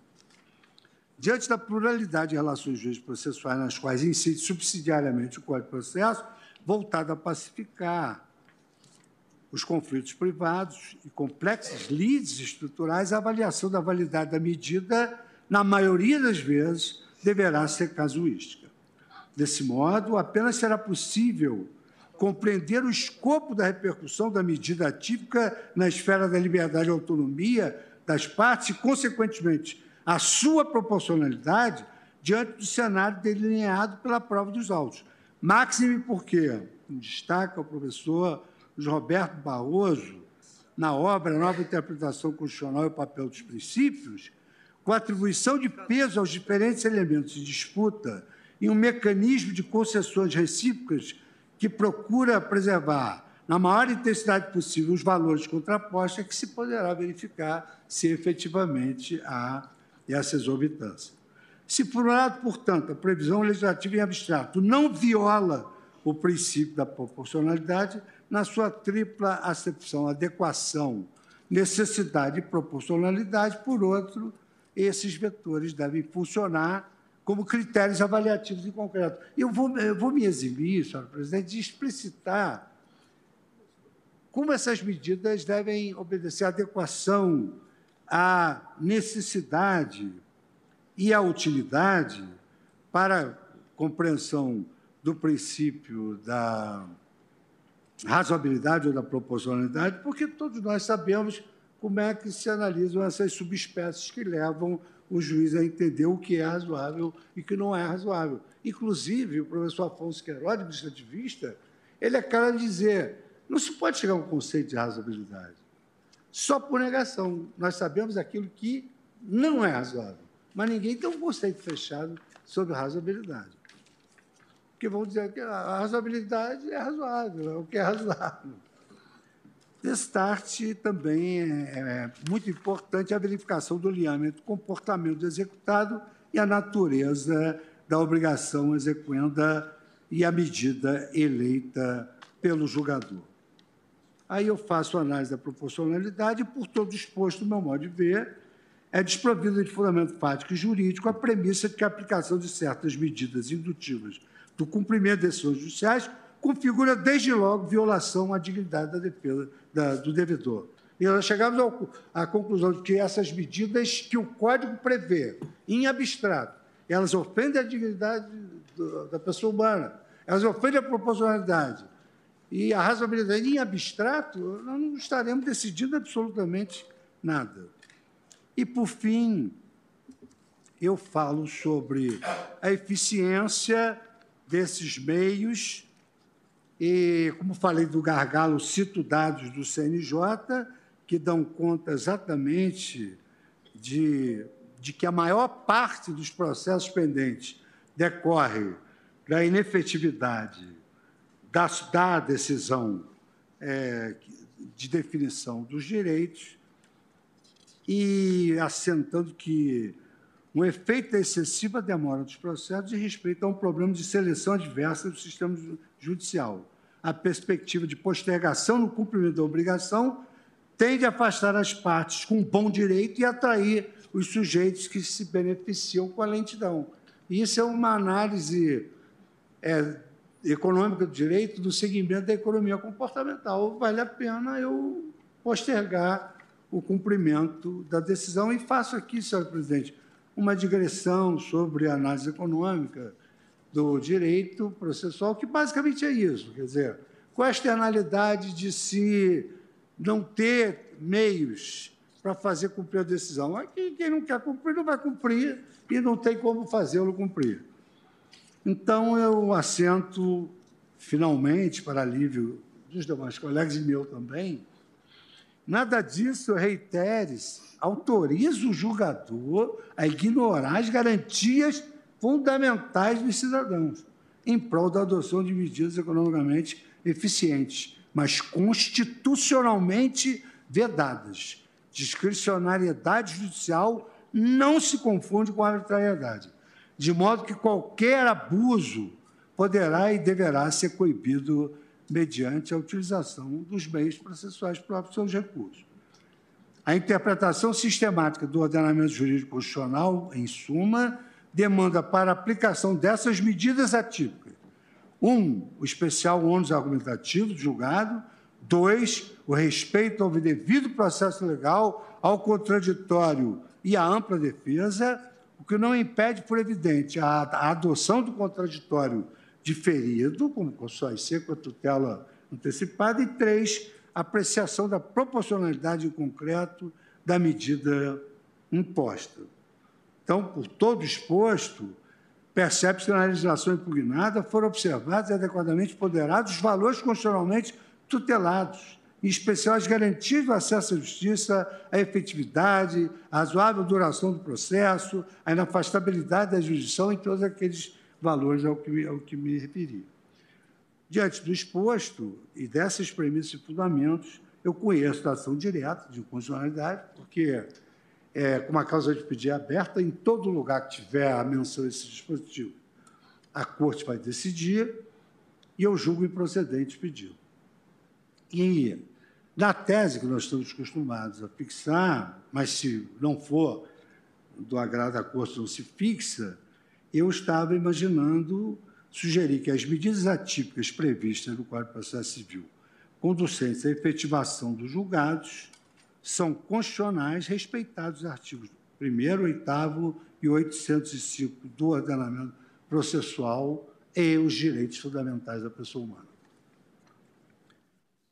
Peço venha pela demora, mas era necessário que eu pudesse expor o meu ponto de vista diante de algumas sustentações que foram feitas aqui, como se o juiz pudesse fazer tudo e seria um déspota na condução do processo. Ministro, ministro Fux pode ter certeza que todos nós ouvimos com a maior atenção, o maior gosto e o maior proveito o judicioso voto de Vossa Excelência. E o tempo utilizado foi mais do que razoável, não chegamos nem na, no intervalo. Pois não, ministro eu havia adiantado a Vossa Excelência, eu, por motivo de força maior, não poderei voltar após o intervalo. Eu trouxe inicialmente um voto em que assentava a inconstitucionalidade parcial é, desta ação direta de inconstitucionalidade. Mas depois desse brilhante vertical voto proferido agora pelo ministro relator Luiz Fux, eu estou absolutamente convencido da constitucionalidade dos dispositivos atacados. Eu é, verifico, tal como Sua Excelência concluiu, que o ordenamento jurídico traz garantias suficientes para que o juiz não extrapole avançando sobre eh, os direitos fundamentais do cidadão ao determinar essas medidas atípicas. Portanto, senhor presidente, com essas brevíssimas palavras, eu acompanho integralmente o voto do relator. Agradeço e peço escusas aos eminentes pares por ter eh, adiantado meu voto fora da ordem regimental. Eu agradeço, ministro Lewandowski, a Vossa Excelência, que inclusive ratificou com o voto que agora proferiu o que eu acabara de dizer ao ministro Fux. Vamos suspender a sessão para o intervalo na forma regimental.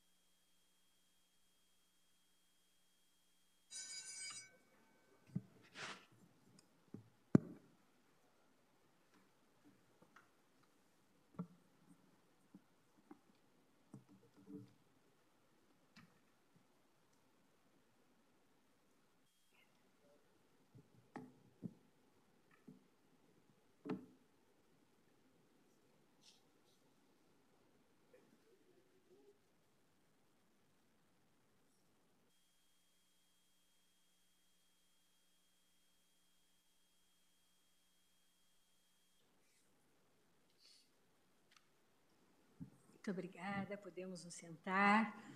Declaro reaberta a sessão, renovando minhas saudações a todos. E, de imediato, passando a palavra, em continuidade ao julgamento da ação direta de inconstitucionalidade 5.941, sob a relatoria do ministro Luiz Fux. De imediato, repito, passando a palavra ao eminente ministro André Mendonça. Senhora presidente, minha saudação. Minha saudação ao eminente relator, eminente ministra Carmen Lúcia também, demais ministros, nosso subprocurador-geral da República, professor Paulo Gonet, aos advogados, servidores, todos aqueles que nos acompanham, uma boa tarde. Senhora presidente, primeiramente eu queria consignar ah, o registro de apreço pelo substancioso voto que foi trazido pelo professor Luiz Fux, nosso grande processualista, e que certamente toda a fundamentação que o trouxe, que trouxe, compartilhou conosco nessa tarde, é fruto de toda a experiência, expertise e conhecimento e contribuição que Sua Excelência deu na construção do, do atual Código de Processo Civil. Eu adianto que acompanharei Sua Excelência Apenas me permitam fazer algumas observações, é, primeiro em, no tocante às questões preliminares que foram trazidas pela AGU. Uma delas, de duas, diz respeito à inserção no pedido da ação direta do artigo 390 do Código de Processo. Esse artigo diz respeito à prova de confissão, e entendo que toda causa de pedir fundamentação ela está dissonante com esse pedido específico, quiçá até mesmo se trate de um erro material, mas o fato é que consta do pedido, a AGU apontou em preliminar, e nesse ponto eu dou razão à arguição preliminar da Advocacia Geral da União apenas para não conhecer esse aspecto específico da ação em função da incompatibilidade entre o pedido que foi feito e toda a causa de pedir correspondente. A outra preliminar trazida pela AGU diz respeito a uma alegada não fundamentação e especificação de todos os dispositivos do Código de Processo Civil que abordam a questão concernente às medidas judiciais indutoras e executivas do efetivo provimento jurisdicional. Não obstante, bem apontou a Procuradoria-Geral da República que os autores consignaram expressamente o artigo 139, inciso 4 do Código de Processo Civil, que eu diria que é o, o dispositivo guarda-chuva de todas as demais medidas correspondentes. Então, na linha do que foi defendido pela Procuradoria-Geral da República e ao contrário do que foi defendido pela Advocacia Geral da União, eu entendo que nesse ponto merece total conhecimento a ação direta. Portanto, com a ressalva específica do artigo 390 do Código de Processo Civil, eu conheço nos demais pontos a presente ação. No tocante ao mérito, como bem pontuou o eminente relator, toda a discussão é centrada nessa, dialética entre eficácia e garantias processuais. E Sua Excelência, entendo que com absoluta razão, é, consignou que, em primeiro lugar, essas medidas, elas, no âmbito de concepção normativa por si só são constitucionais e que nós necessitamos, à luz dos elementos concretos, nos casos específicos, aí sim, fazer a verificação não do dispositivo constitucional, mas se a medida judicial correspondente ela alcança a plenitude os subprincípios de proporcionalidade, a sua adequação, a sua necessidade, e a própria proporcionalidade em sentido estrito, e, ao mesmo tempo, conjugado com isso, é, se a medida judicial correspondente ao caso concreto, ela encontra respaldo nos princípios processuais em sede constitucional, contraditório, ampla defesa, igualdade de armas. É, e, nesse sentido, entendo, assim como Sua Excelência, e é como voto, pela improcedência do pedido, apenas consignando o não conhecimento específico em relação a um único dispositivo, é, que, quiçá, como disse, pode até se tratar de erro material. É como voto, senhora presidente. Ministro André, agradeço a Vossa Excelência, mas eu fiquei com uma pequena dúvida. É o 380 ou 90. 390? Obrigada, ministro. Então, Vossa Excelência conhece em parte da ação e, na parte conhecida, julga improcedente o pedido deduzido. Seria isso. Ministro Nunes Marques. Colho o voto de Vossa Excelência.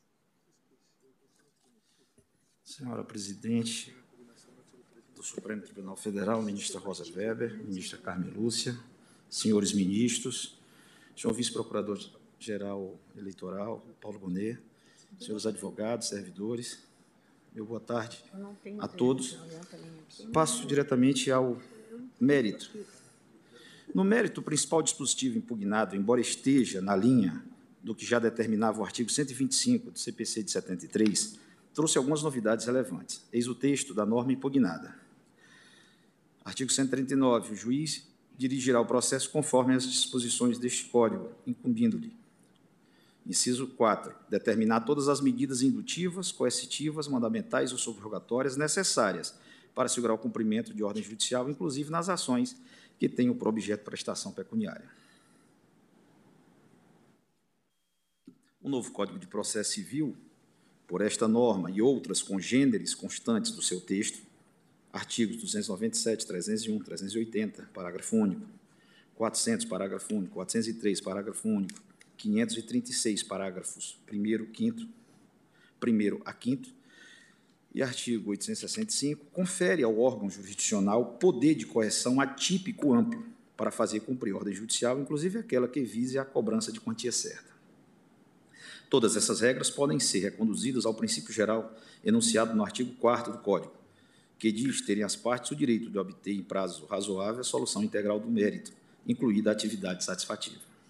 A necessidade de que as ordens judiciais sejam cumpridas pelos particulares e pelo poder público é tão trivial que a Constituição de 1988, de resto, seguindo a nossa tradição, não se preocupou em explicitar tal imposição.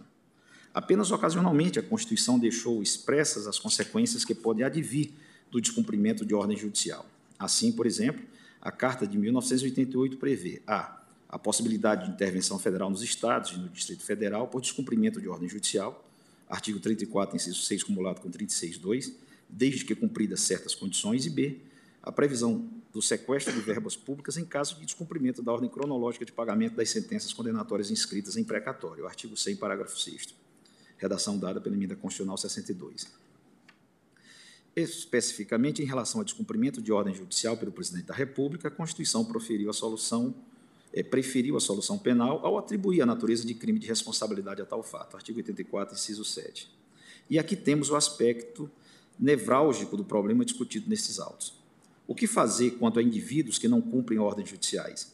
Que medidas podem ser tomadas quanto a eles? Em geral, os sistemas jurídicos mundo afora, e no Brasil não é diferente, prevêem consequências civis e penais para o caso de descumprimento de decisões judiciais, a serem graduadas em cada caso. Também se distingue o cumprimento da parte daquele perpetrado por terceiro. No âmbito do processo criminal, o juiz pode, ordinariamente, decretar medidas restritivas, inclusive de liberdade, contra o réu, donde não há maior problema em admitir-se isso também quando ocorrem descumprimentos de provimentos intermediários, nomeadamente por parte do réu sendo a prisão, por sua vez, a medida mais dura possível no âmbito de, do direito do Estado, do Estado de Direito no processo penal, de certo modo, o juiz encontra-se guarnecido de parcela suficiente de força estatal para fazer cumprir as suas ordens. No campo civil, por outro lado, a associação imediata de prisão pelo descumprimento de qualquer ordem judicial produziria um clima policialesco sobre o procedimento. E a Constituição de 1988 claramente não deseja tal solução, ao afirmar que não haverá prisão civil por dívida salva do responsável, pelo inadimplemento voluntário e inexcusável de obrigação alimentícia e a do depositário infiel. Artigo 5 inciso 58. Aliás, de todas as nossas constituições, apenas a de 1824 admitir expressamente a prisão civil de pessoas por não cumprir ordens da Justiça, no seu artigo 179, inciso 10. Volvendo ao artigo 5 inciso 57 da Constituição de 1988, convém lembrar que o Supremo Tribunal Federal, tendo em vista a superveniência de tratados internacionais aos quais o Brasil se vinculou, aprovou a súmula vinculante número 25, para dizer que é ilícita a prisão civil de depositário infiel, qualquer que seja a modalidade de depósito. Com isso, a prisão civil no Brasil passou a restringir-se ao caso de não pagamento inexcusável de pensão alimentícia. Então, com a notável exceção das ações de alimentos, no vasto campo das ações cíveis que versam desde o direito de família até o direito ambiental, passando pelo direito obrigacional, comercial, tributário, administrativo, previdenciário, etc., o juiz não conta com a possibilidade de combinar a pena de prisão para a parte ou partícipe do processo que se insubordine contra a autoridade do Poder Judiciário.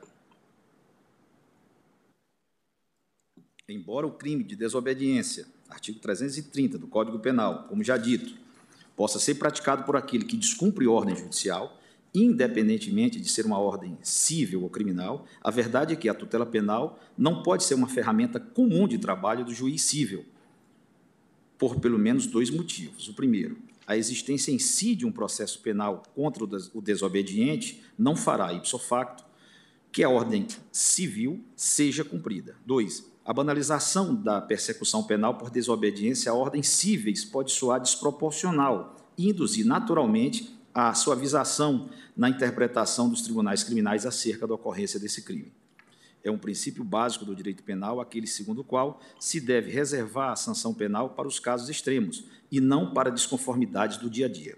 Ministro, Isso... Só uma, uma parte. Eu tenho a impressão de que eu deixei claro que eu excluí a possibilidade de prisão civil por dívida, salvo a prestação alimentícia. Até na, na, no decorrer do voto eu deixei claro isso. Mas só para me exonerar de eventual má compreensão. É apenas um circunstanciamento, ah, não uma dentre. Estou apenas, apenas visitando ah, as tá, hipóteses. Tá tá Isso nos conduz à conclusão de que a previsão de soluções cíveis para debelar o descumprimento de ordens cíveis é o melhor caminho. E foi justamente isso que fez o legislador de 2015. A regra, ora impugnada, com todas as vênias a quem pense de modo diverso, é não apenas constitucional, como excepcionalmente inventiva e prática. Ao otorgar ao juiz o poder onímodo e autoexecutável de coerção, o legislador confiou à autoridade judiciária nada mais, nada menos que um poder de polícia, a ser exercido de modo sumário, com o propósito de fazer valer uma ordem judicial proferida presumivelmente segundo o devido processo legal. Esse tipo de poder não é estranho às autoridades públicas em geral. Basta lembrar, a título de exemplo, das inúmeras medidas de polícia sanitária e de trânsito que são tomadas e imediatamente executadas por agentes administrativos contra desobedientes, dispensada a instauração de prévio processo administrativo, sem prejuízo de ulteriores discussões sobre a legalidade da medida. Quer dizer então, de um juiz que toma medidas para fazer cumprir uma ordem legalmente proferida em um processo judicial, seria necessário instaurar outro processo para isso? Parece-me que não. É verdade que o legislador, no artigo 139.4 do CPC, não esgotou a enumeração de quais as medidas a que o juiz pode recorrer ao estipular uma cláusula genérica em favor do magistrado. E aqui algumas coisas exóticas podem surgir na prática, o autor menciona especificamente como esdrúxulas a apreensão de carteira nacional de habilitação e ou suspensão do direito de dirigir, a apreensão de passaporte, a proibição de participação em concurso público e a proibição de participação em licitação pública. Não exclua a possibilidade de que, em certos casos, essas medidas sejam irrazoáveis, mas não me parece que elas devam ser excluídas abstratamente do rol das medidas indutivas passíveis de adoção pelo juiz caberá, em cada caso, às instâncias recursais revisar as medidas tomadas, estipular condições para sua adoção, limitar o seu uso e, nisso, o interessado terá o devido processo legal que o autor da presente ação ora reclama. Pensemos, por exemplo, numa ação de alimentos promovida pela mãe de um menor contra o pai dele, visando a cobrança de pensão alimentícia. Em caso de descumprimento da ordem de pagar a pensão, o juiz poderá até mandar prender o alimentante, mas sabemos que isso teria um enorme custo emocional para os envolvidos, quiçá com resultados piores para todos. Então, dado certo contexto fático em que o réu vem demonstrando capacidade econômica por meio da aquisição de veículos em, em nome de terceiros e pela ostentação de viagens internacionais, o juiz pode concluir que apreender a CNH e ou suspender o direito de dirigir e ou apreender o passaporte seria mais eficaz e menos traumático para o réu e para o seu filho. Parece-me bastante razoável a opção por essa medida num caso assim. Em outro exemplo hipotético, pensemos no réu em uma ação de reparação por responsabilidade civil que vive como fornecedor do poder público.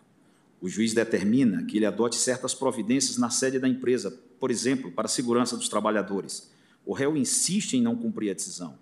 Poderia o juiz oficial o poder público para impedi-lo de contratar temporariamente com entes públicos até que cumprisse a ordem de pagamento? Ora, se a simples inexecução parcial de um contrato administrativo pode induzir tal consequência jurídica, como o descumprimento de uma ordem judicial não poderia? A mesma coisa vale para a participação em licitação e em concursos públicos. É importante ter presente que essas medidas não são penalidades e o réu pode, a qualquer momento, remir a restrição de direito, simplesmente cumprindo a ordem judicial ou obtendo efeito suspensivo em algum recurso contra a ordem. Então, não há violação alguma a direito fundamental do obrigado. Isso porque não existe o direito de descumprir ordens judiciais. Pelo contrário, para que os direitos fundamentais, em geral, sejam assegurados, é preciso que o sistema judiciário seja credível e minimamente eficiente, e para isso o acatamento das determinações judiciais é absolutamente necessário. Nos Estados Unidos, que tem longa tradição em mecanismos contra a recalcitrância de partícipes de processo judicial, o poder sumário dos tribunais de punir os desprezos à sua autoridade teve origem lá eh, na lei e na prática na Inglaterra, onde a desobediência às ordens judiciais era considerada como desprezo ao próprio rei e autorizava um processo de prerrogativa derivado do desacato ao soberano. Na segunda metade do século XVIII, o poder sumário de punir nos Estados Unidos foi estendido a todos os desacatos cometidos dentro ou fora do tribunal. O ato judiciário de 1789 conferiu poder a todos os tribunais americanos, aspas, para punir com multa ou prisão, a critério dos referidos tribunais, todos os desacatos à autoridade em qualquer causa ou audiência perante eles. Aspas. A única limitação colocada a esse poder era que ele fosse exercido de maneira subsidiária. O abuso desse extenso poder levou, após o impeachment mal sucedido do juiz James Peck, no Tribunal Distrital Federal do Missouri, a aprovação da Lei 1831, que limitou o poder dos tribunais federais de punir desacato ao mau comportamento na presença dos tribunais. Já no século XIX, a natureza do poder de punir o desacato foi descrita como o poder inerente ao judiciário. O Justice Stephen Field, escrevendo para o Tribunal do Processo, ex parte Robson, disse: O poder de punir por desacato é inerente a todos os tribunais. A sua existência é essencial para a preservação da ordem nos processos judiciais e para a execução das sentenças, despachos e mandados dos tribunais, e, consequentemente, para a devida administração da justiça. No momento em que os tribunais dos Estados Unidos foram chamados à existência e investidos de jurisdição sobre qualquer assunto, eles se tornaram possuidores desse poder. Volto eu. Com o passar do tempo, as sentenças, especialmente depois de 1890, passaram a colocar mais ênfase no poder inerente dos tribunais de punir o desprezo à corte, do que no poder do Congresso de regular o processo sumário. No caso aqui em exame, sequer precisamos discutir essa questão de saber se o poder de punir o contemptor é inerente com base na teoria dos poderes implícitos ou se decorre de uma deferência legislativa específica, pois estamos diante de uma situação em que o Congresso outorgou a prerrogativa ao Judiciário. Seria outro encaminhamento se tivéssemos uma lei limitando a competência do Judiciário para defender as suas próprias ordens. Aí a discussão seria um pouco mais complexa. É evidente que devemos ter em conta o fato de que esse poder dos juízes pode ser usado de modo arbitrário, mas me parece que eventuais excessos devem ser controlados topicamente por meio do jogo normal dos recursos e das ações de impugnação, o que não se me afigura viável é expurgar do ordenamento jurídico uma norma abstrata que dá ao Poder Judiciário a prerrogativa de usar meios atípicos para fazer cumprir as suas ordens. As aplicações concretas devem ser controladas, sim, mas a norma geral não apresenta nenhuma contradição rotunda com a Constituição. Sobre a afirmação de que a aplicação da norma impugnada, com a suspensão do direito de dirigir, a apreensão da CNH ou passaporte, estaria autorizando reflexamente a privação do direito de ir e vir, com o intuito de assegurar direitos patrimoniais, há duplo erro nessa alegação. Em primeiro lugar, criar mecanismos cíveis para asseguramento da efetivação das ordens judiciais, o Código de Processo Civil instituiu verdadeira minimização da tutela penal, ao evitar a banalização do tipo da desobediência previsto no artigo 330 do Código Penal. E assim, na verdade, preserva o status libertatis do desobediente, Outro ponto é que, no caso da apreensão de passaporte, único que realmente pode implicar alguma restrição de movimentação, não se pode dizer que é uma violação ao direito de ir vir, porque para obter o passaporte, o indivíduo tem que cumprir certas obrigações cívicas, como, por exemplo, estar em dia com os deveres eleitorais e militares. Então, o acesso ao passaporte subordina-se já a limitações legais. De certo, descumprir ordens judiciais é algo muito mais grave e que, em determinados contextos, pode analogamente levar à obstrução do acesso a esse documento, sem que se possa dizer que há aqui uma ofensa ao direito de ir e vir. Em segundo lugar, os direitos que estão em jogo no processo civil não são apenas os patrimoniais. Muitas vezes é o direito ao meio ambiente equilibrado, ou à probidade na administração, ou o direito à saúde, ou à guarda de uma criança, ou ao acesso a certos serviços públicos. Logo, não é exato que a manutenção do dispositivo impugnado seja uma forma de subordinar a liberdade humana a direitos patrimoniais. Gostaria de ressaltar que as medidas atípicas cogitadas nos autos não malferem a integridade física das pessoas, nem sua dignidade pessoal. Portanto, qualquer referência a medidas cruentas com o uso de força física ou violência psíquica é um espantalho argumentativo, pois é óbvio que não se cuida disso aqui. Por fim, já me encaminhando para o encerramento, observo que o uso da técnica consistente em restringir direitos para estimular o cumprimento de obrigações é amplamente utilizado pelo legislador em inúmeros contextos. Na hipótese, do, na hipótese do dispositivo impugnado, quis o legislador otorgar ao juiz a prerrogativa de escolher os instrumentos adequados para cumprirem a sua missão de concretizar a ordem jurídica. É claro que, se os juízes, no manejo dessa competência, utilizam-se de técnicas consagradas pelo próprio legislador, fazem bem o seu trabalho. O descumprimento de uma decisão judicial na mais remota comarca do país atinge não a parte interessada no acatamento da determinação, da determinação, mas põe em xeque a credibilidade de todo o sistema de justiça e, por consequência, de todo o Estado de Direito. O efeito multiplicador de uma atitude dessa nunca pode ser menosprezada, de modo que a aplicação razoável do dispositivo ora impugnado é um forte inibidor de condutas contrárias à autoridade, não apenas dos juízes e tribunais, mas, sobretudo, da lei e do direito. Por todas essas razões, senhora presidente, senhor relator, eminentes colegas, voto pelo conhecimento da ação e pela improcedência dos pedidos iniciais. Obrigada, ministro Nunes Marques. Com ele agora o voto do ministro Alexandre de Moraes. Boa tarde, presidente, cumprimento Vossa Excelência, ministra Rosa Weber, cumprimento a ministra Carme, cumprimento o eminente relator, ministro Luiz Fux, colegas, vice-procurador-geral, professor Paulo. E, presidente, eu, eu vou ser extremamente sintético, até para permitir que todos possam votar. Quero cumprimentar o eminente relator é, pelo detalhado é, voto. E, presidente, com todo respeito às posições eventualmente diversas, é, para mim essa ação direta de inconstitucionalidade é meio absurdo. Porque essa ação direta de inconstitucionalidade, ela visa é, declarar inconstitucional um recorte do gênero poder geral de cautela do juiz. Essa é a verdade.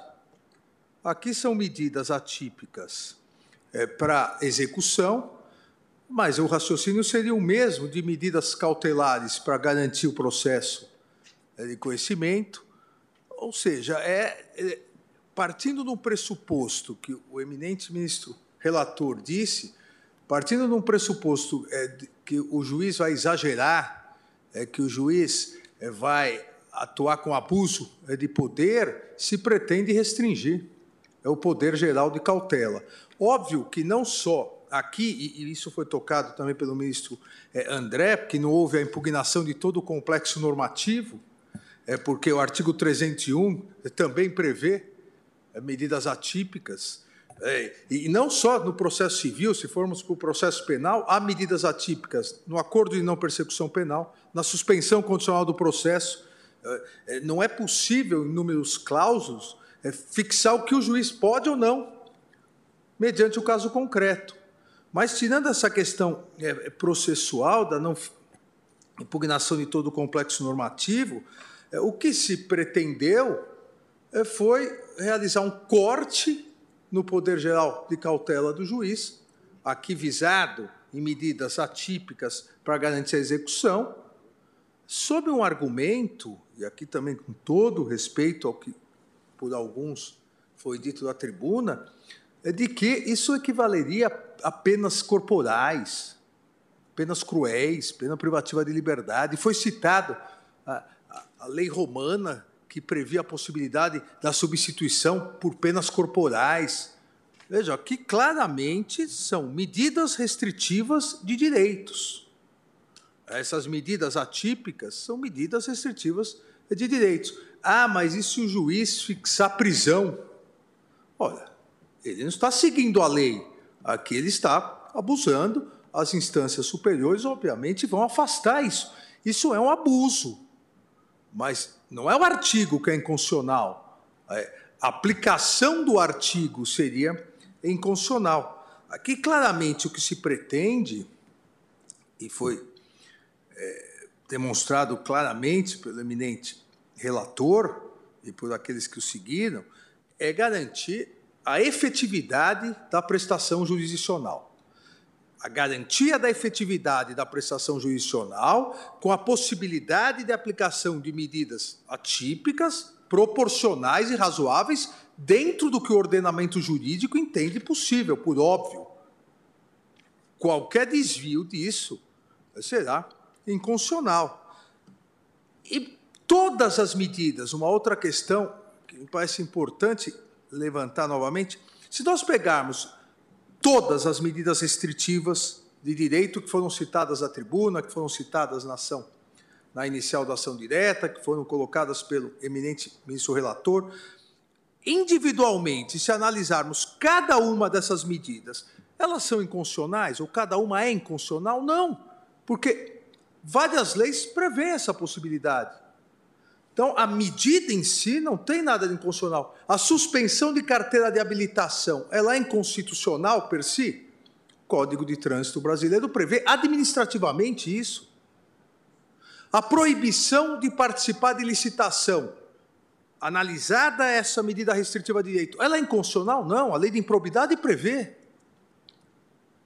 Então, nenhuma das medidas citadas como exemplo de eventuais abusos Nenhuma delas é inconstitucional. Famosa suspensão de passaporte. Não, existe uma lei estipulando, inclusive, é, qual o procedimento para isso. Então, as medidas restritivas de direito, elas são constitucionais. Dentro do poder geral de cautela do juiz, inclusive para aplicação de medidas atípicas para garantir a execução, seguindo essas medidas restritivas, não me parece, e sempre obviamente, dentro da razoabilidade, o que vale para qualquer outra medida, inclusive as medidas típicas do juiz, não me parece existir nenhuma é, inconstitucionalidade. Então, presidente, eu acompanho integralmente o eminente ministro relator. Aqui é, também eu havia, depois é, ouço, se for necessário, o relator, eu havia também anotado no meu voto é, escrito é que o artigo 390, que foi impugnado, a questão da confissão, realmente não guarda, como disse o ministro André, nenhuma pertinência com a discussão. Então, aqui também eu não conheceria, mas só fica a, aqui a, a, essa observação. É, no restante, presidente, acompanha integralmente o eminente ministro relator, julgando improcedente a ação direta de inconstitucionalidade. Obrigada, ministro Alexandre de Moraes. Ouço agora o eminente ministro Luiz Edson Fachin. Muito obrigado, senhora presidente, eminente ministra Rosa Weber, Cumprimento Vossa Excelência, a eminente ministra Carmen Lúcia, os eminentes pares que integram esse colegiado e os ilustres colegas que já proferiram os votos nesta ação direta e constitucionalidade 5941, de modo especial Sua Excelência, o relator, ministro Luiz Fux, que trouxe voto que detalhou todas as circunstâncias eh, do processo civil moderno no Brasil e eh, da base das discussões que conduziram à formulação desta regra no Código de Processo Civil de 2015. Cumprimento também as sustentações orais que foram trazidas à colação. Senhora Presidente, eu vou eh, juntar declaração de voto, mas peço a compreensão de Vossa Excelência dos Mendes Pares, Eis que, como adiantei Sua Excelência, o relator, tem um ponto que gostaria de sublinhar que, é, a rigor, é o único elemento de preocupação que tenho nesta matéria. Eis que aqui há um conjunto de dispositivos que são citados e, segundo a inicial, seriam constitucionais e são confrontados com os paradigmas de controle da constitucionalidade.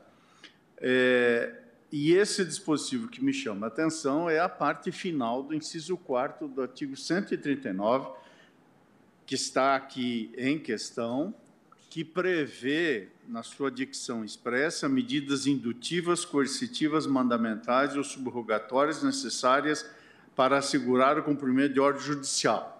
Vírgula. E até esta vírgula não vejo problema. Depois da vírgula vem inclusive nas ações que tenham por objeto prestação pecuniária.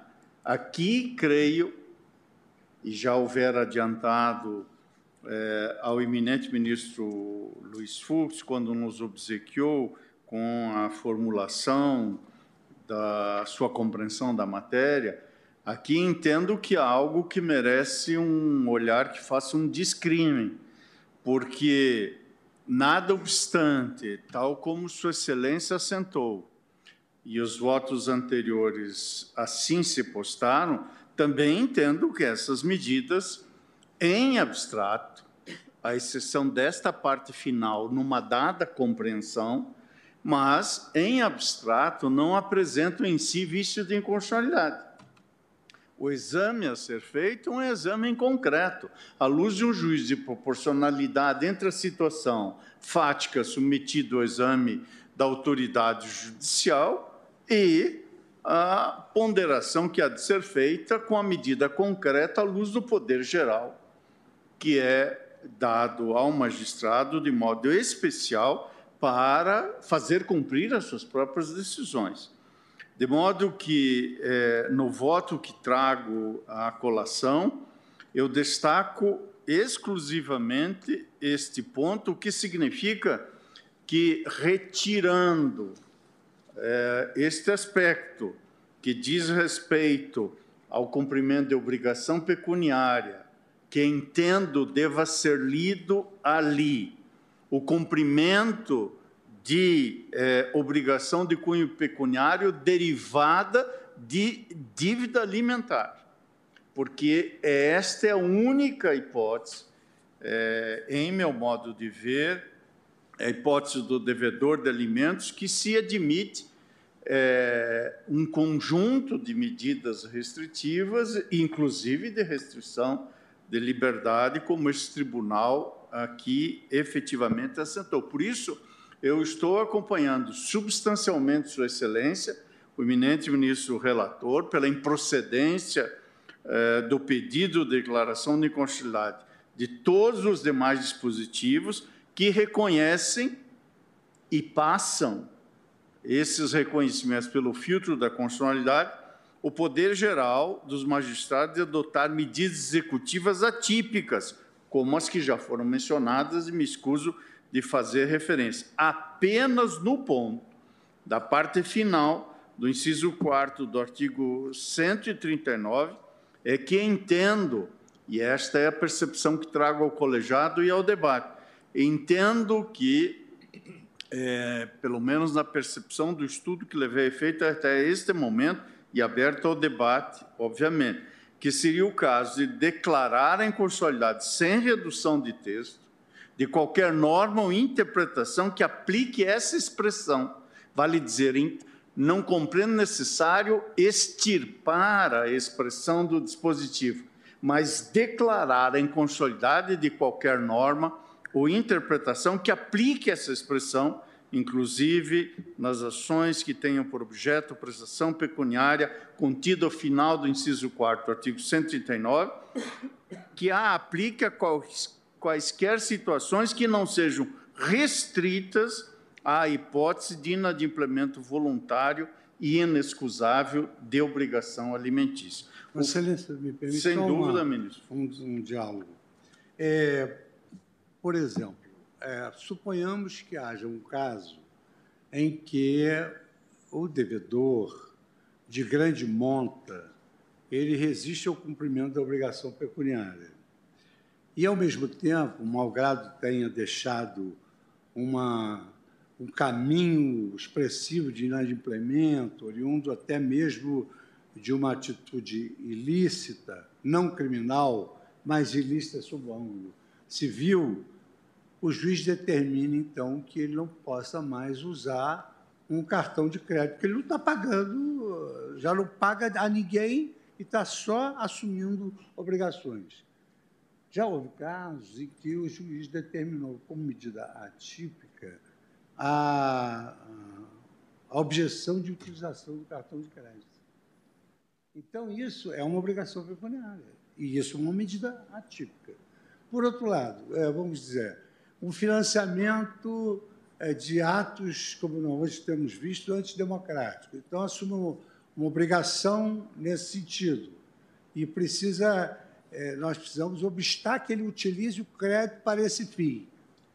Não caberia uma medida típica? Então, eu, eu, eu fiquei mais impressionado quando nós dialogamos em ressalvar a questão da prisão civil do devedor salvo nos casos da obrigação alimentícia. Agora, podem ocorrer casos em que, mesmo nas obrigações de quantia certa de entrega de soma, se tem que usar uma medida típica. Então, é, por exemplo, até eu mandei uma mensagem para Vossa Excelência, é, que não deu tempo de nós dialogarmos, mas, por exemplo, a Corte de Cassação Italiana ela entende que para pagar seguro de vida vale qualquer coisa. É devido, o seguro de vida é líquido e certo, tem que buscar esse dinheiro de qualquer maneira. Por outro lado, sua empresa está na iminência da falência, de, e a falência vai gerar é, perda de empregos, perda de capital de giro, e, e é só o devedor, que é o responsável pela quebra da empresa, ela também admite uma medida típica de apreensão de entrega de soma. Então, a minha preocupação é a mesma que a sua, tanto que eu ressalvei direitos fundamentais na tese e não me, digamos assim, não me teria nenhum problema para mim incluir essa sua preocupação nas obrigações pecuniárias é, alimentícias, é, a prisão como excepcional. Prisão como excepcional, tendo em vista a regra constitucional da possibilidade de prisão na, no descumprimento de obrigação alimentícia. É possível encaixar isso dentro do ônus argumentativo do voto. Se deixar mais confortável, a corte toda não tem problema.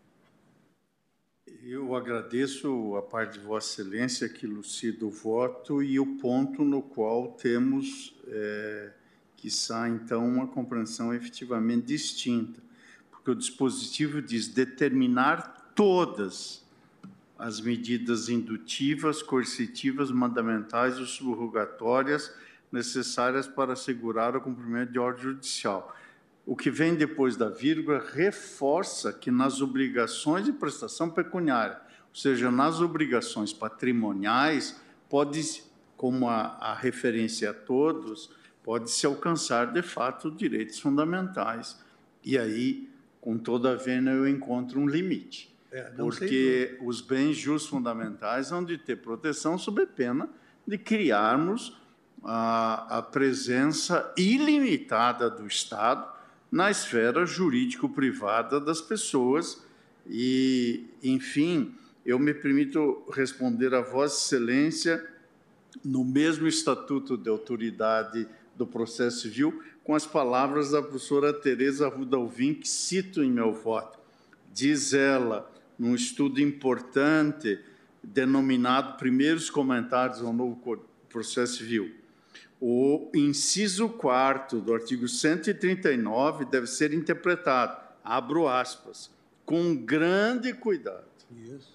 sob pena de se entender que em todos os tipos de obrigações, inclusive na de pagar em quantia em dinheiro, pode o juiz lançar mão de medidas típicas das ações executivas lato senso, ocorrendo completa desconfiguração do sistema engendrado pelo próprio legislador para as ações de natureza condenatória.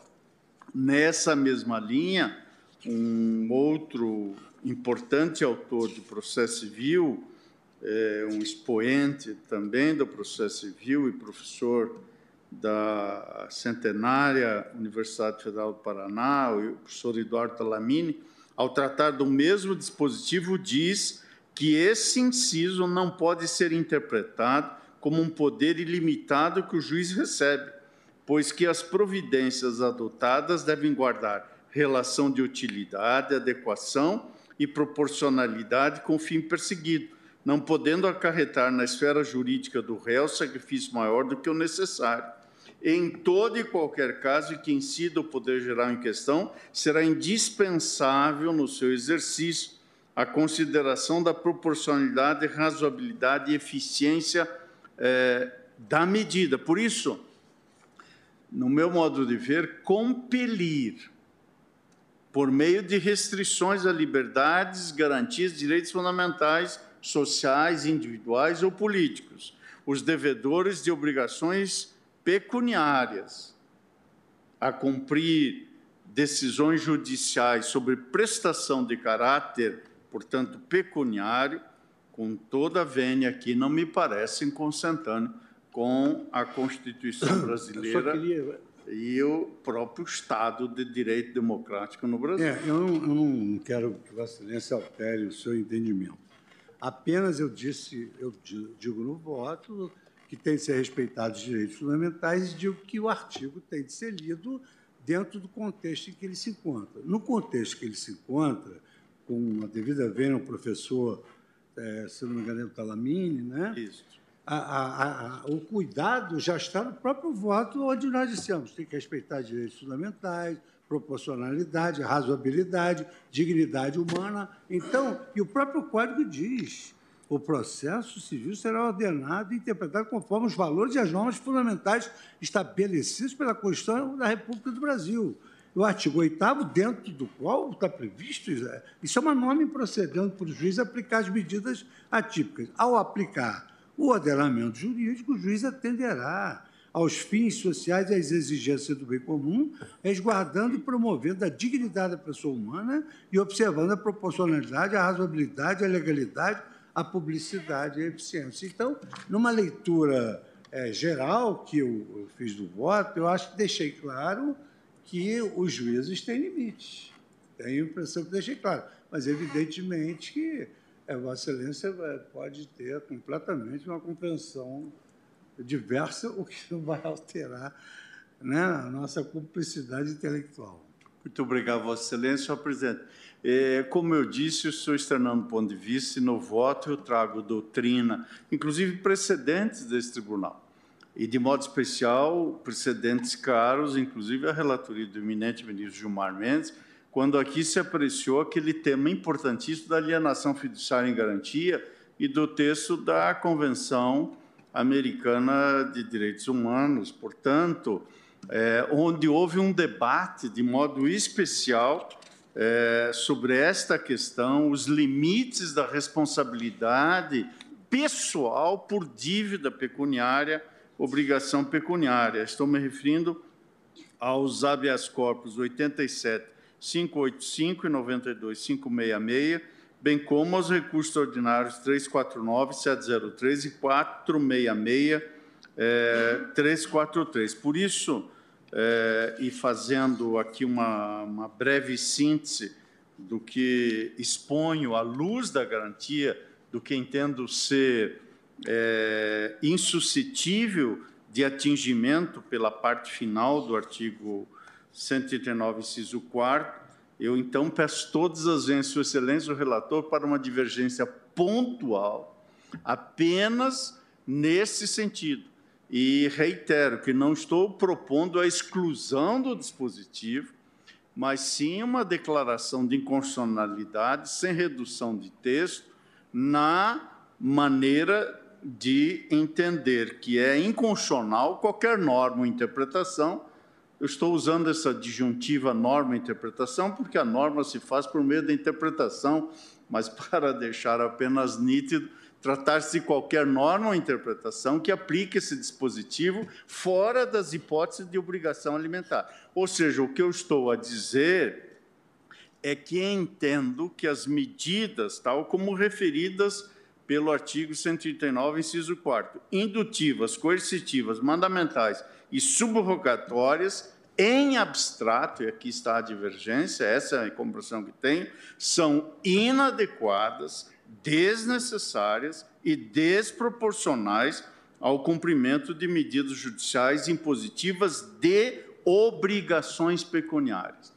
Entendo que não pode o devedor ser sancionado com medidas restritivas de suas liberdades ou direitos fundamentais em virtude de não quitação de dívidas, exceto no caso da dívida de alimentos. É como voto, senhora presidente, pedindo neste ponto, todas as vezes, Sua Excelência o relator, por isso eu estou conhecendo e julgando parcialmente procedente ao pedido contido nesta ação direta 5491 para declarar a inconstitucionalidade sem redução de texto de qualquer norma ou interpretação que aplique a expressão contida ao final do inciso 4 do artigo 139 do CPC, qual seja, inclusive nas ações que tenham por objeto a prestação pecuniária, a quaisquer situações que não sejam restritas à hipótese de obrigação alimentícia. É como voto, senhora presidente. Senhora presidente, só para esclarecer o alcance. Pois não. É, a, a necessidade dessas medidas surgiu pela insuficiência da regra de que o patrimônio devedor responde por suas obrigações. Porque o devedor pode não ter patrimônio nenhum para responder, ou pode desviar o patrimônio para não responder pelas suas obrigações. Se nós fizermos essa exclusão do CUR, o que, que vai ocorrer? Não se aplicam os meios de subrogação nas obrigações por quantia certa. O que é a penhora e a venda do bem para pagar a dívida, senão um meio de subrogação? Eu e... estou me referindo, perdão, eminente ministro Luiz Fux, estou me referindo a liberdades eh, individuais. Isso consta do voto. Então, eu não tenho divergência, porque consta do voto. Obrigada, ministro Fux. Ministro Luiz Roberto. Meu voto é bastante breve. Presidente, cumprimento Vossa Excelência. Boa noite. Cumprimento a ministra Carmen Lúcia, cumprimento os demais é, colegas. E, muito brevemente, nós estamos aqui discutindo vários dispositivos do Código de Processo Civil, presidente, que prevêem medidas indutivas, coercitivas para o cumprimento de obrigações. Diz dizem os dispositivos que o juiz pode determinar, aspas, todas as medidas indutivas, coercitivas, mandamentais ou subrogatórias necessárias para assegurar o cumprimento de ordem judicial, inclusive nas ações que tenham por objeto prestação pecuniária. É claramente uma cláusula aberta, porque não especifica quais são essas medidas é, potenciais. O autor da ação destacou o conjunto de medidas que considerava é, inconstitucional, que seriam apreensão da carteira nacional de habilitação, suspensão do direito de dirigir, apreensão de passaporte, proibição de participação em concurso público e proibição de participação em licitação pública. É, como já enfatizou o eminente relator, finalidade desses dispositivos é assegurar a efetividade do processo, evitar que a parte ganhe, mas não leve. Sendo certo que o maior gargalo do sistema judicial brasileiro está precisamente na execução. Mais de 50% dos processos pendentes na justiça brasileira estão em fase de execução. O recente relatório divulgado pelo Justiça e Números pelo CNJ demonstra, e desses cinco, pouco mais de 50%, 65% são relativos a execuções fiscais. Portanto, o grande problema hoje no sistema judiciário brasileiro é a execução e, portanto, a, a efetividade da prestação é, jurisdicional. Eu me convenci dos argumentos do eminente relator, o seu alentado voto e preciso voto, de que não é possível, em tese, afirmar a inconstitucionalidade dessas providências. Em concreto, é possível que seja. Se for uma providência que casse, por exemplo, a carteira nacional de habilitação de alguém que depende dela para o seu sustento, é muito possivelmente que será inconstitucional em concreto.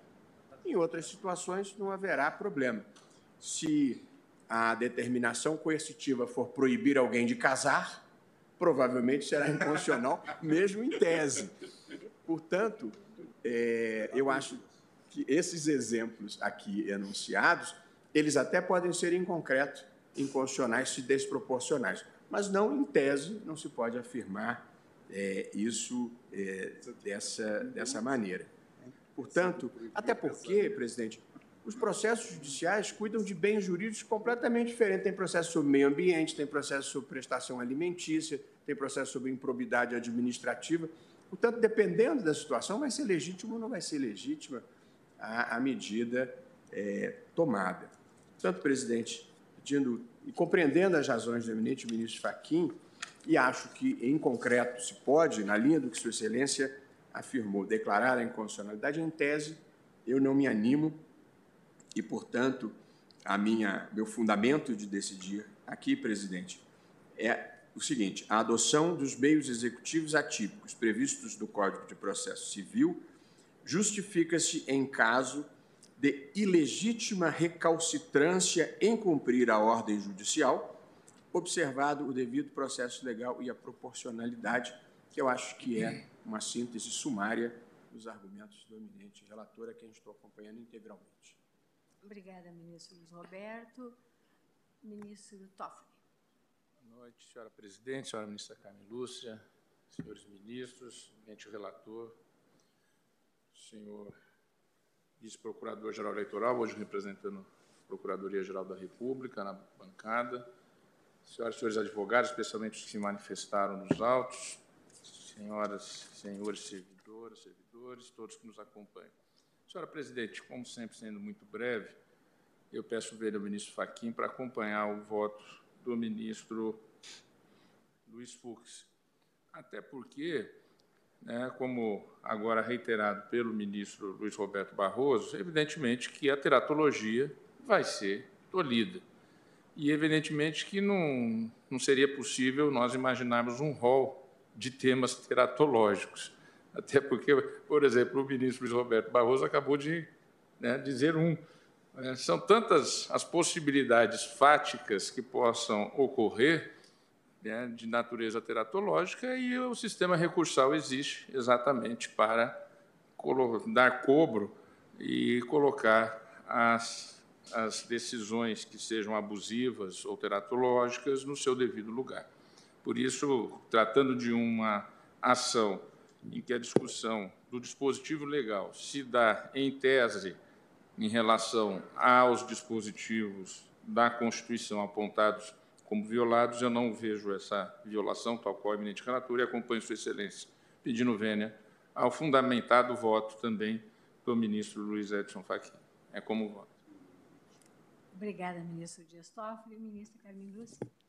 Senhora presidente, senhores ministros, com os meus cumprimentos muito especiais ao ministro Luiz Fux, que nos traz um voto, como já foi aqui reiterado, muito denso, muito fácil de ser entendido, apesar de toda a argumentação tão erudita. Também eu, senhora presidente, vou pedir todas as vênias ao eminente ministro Edson Fachin, se pronunciaram ontem tanto o advogado-geral da União, o digno procurador-geral, hoje representado pelo eminente vice-procurador-geral da República, e os argumentos também trazidos pela associação, como Amigos Cúria, para apresentar os argumentos contra, contrários uns dos outros. Entretanto, também tenho para mim que o direito constitucional ao acesso à justiça, Vossa Excelência citou tantos grandes eh, juristas que falaram tanto do acesso à justiça, e Norberto Bob dizia exatamente que o acesso à justiça seria o direito que garantiria ter direitos e vê-los efetivos.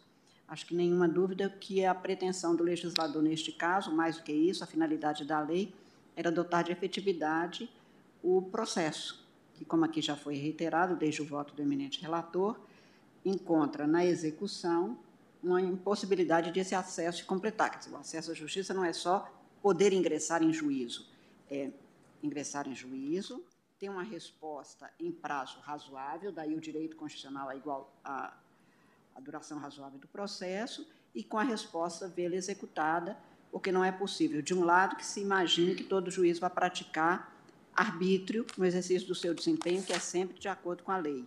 E, de outro lado, não é possível se sustentar a confiabilidade da justiça quando ainda prevalece no Brasil com tanta frequência por tantas pessoas que aqui não se tem resultado de maneira célere e quando se tem, ganha, mas não leva. Isso é exatamente o oposto do que pretendeu o legislador com essas normas. Em tese, portanto, como aqui foi demonstrado mais de uma vez, e como estamos em controle abstrato, não vejo como se declarar de pronto a inconstitucionalidade mesmo de uma interpretação que, de alguma forma, limitasse a atuação do Poder Judiciário no sentido de fazer valer a execução que finaliza a busca pelo Poder Judiciário na tentativa de comprovar que é um direito que precisa de ser devidamente aperfeiçoado.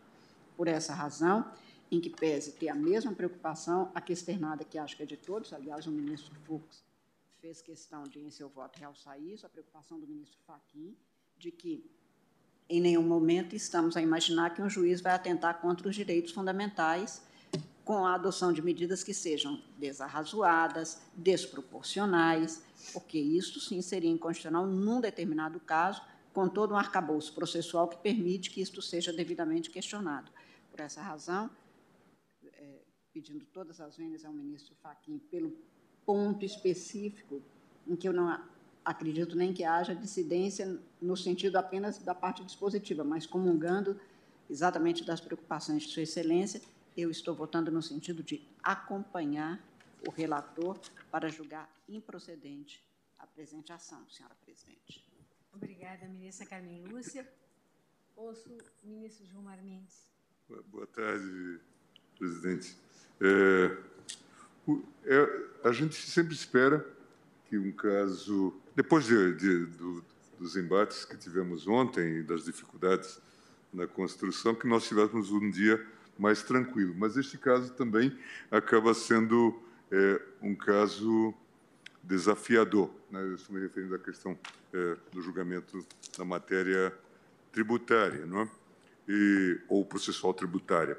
É, mas a gente, é, de fato, se vê às voltas com um, um caso que desperta, pelo menos, algum ensaio no que concerne eh, as múltiplas possibilidades diante eh, da cláusula bastante aberta, não é? E, e, também não poderia ser de outra maneira, né? Nós estamos diante de uma norma com conceitos bastante indeterminados.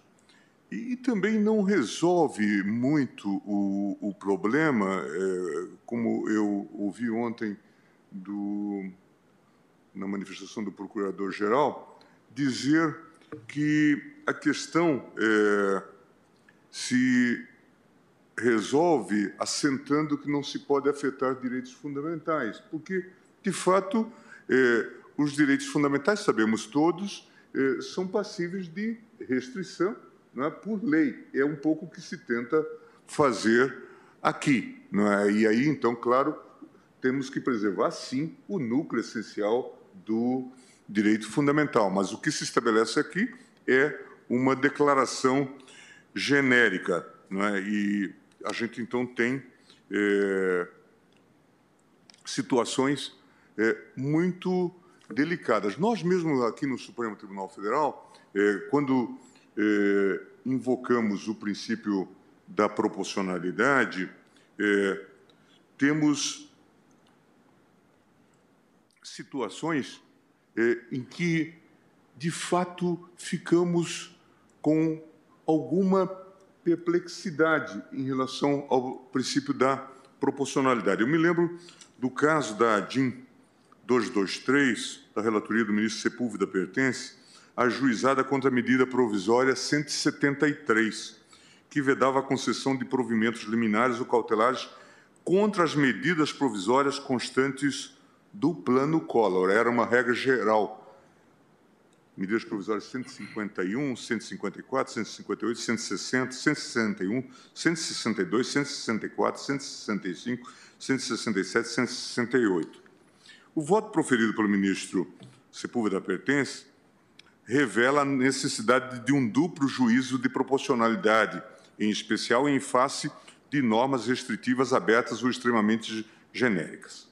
Após enfatizar que o chocava na medida que o que o chocava na medida provisória número 173 eram a generalidade e a abstração, entendeu pertence que essas características dificultavam, é muito interessante esse caso, um juízo seguro em sede de cautelar na ação direta de inconstitucionalidade.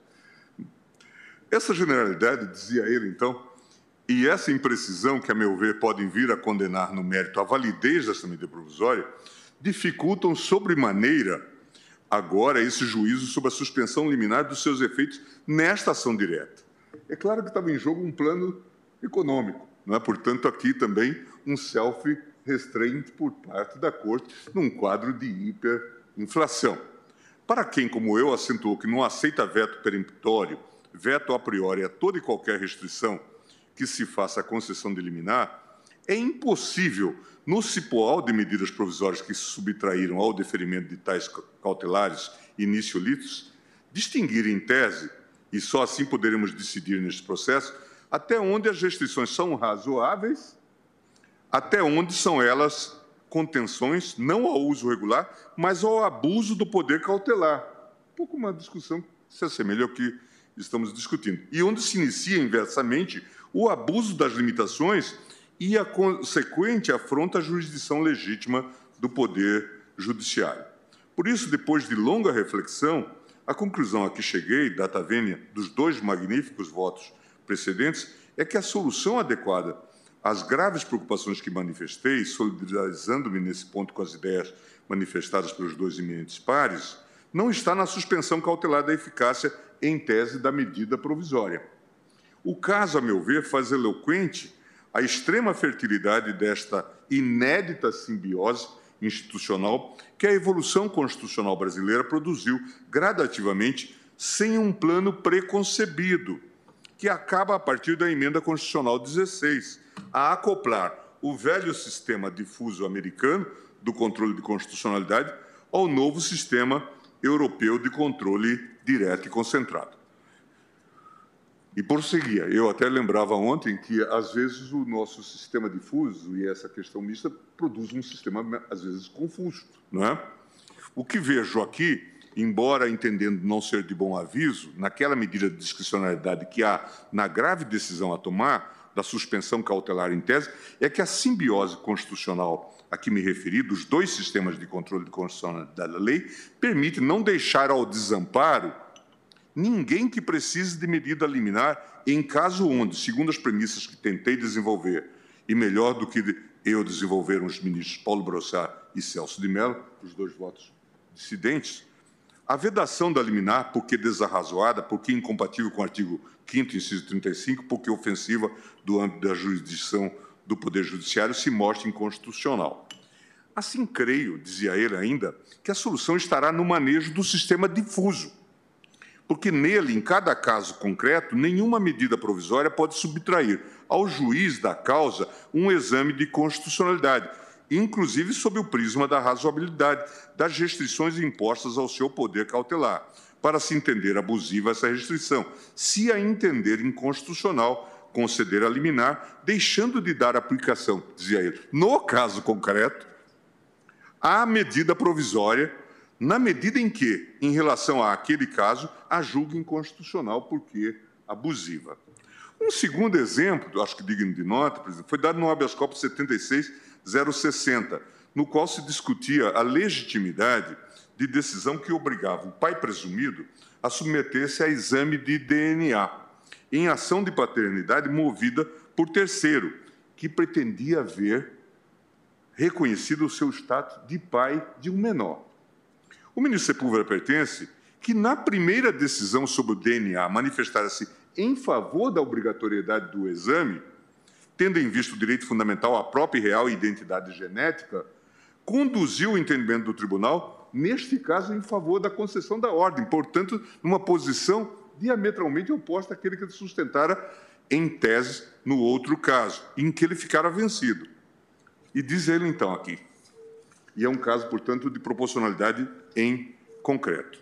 Cuida-se aqui, como visto, de hipótese atípica, em que o processo tem por objeto a pretensão de um terceiro de ver-se declarado pai da criança gerada na constância do casamento do paciente, que assim tem por si a presunção legal da paternidade e contra quem, por isso, se dirige a ação.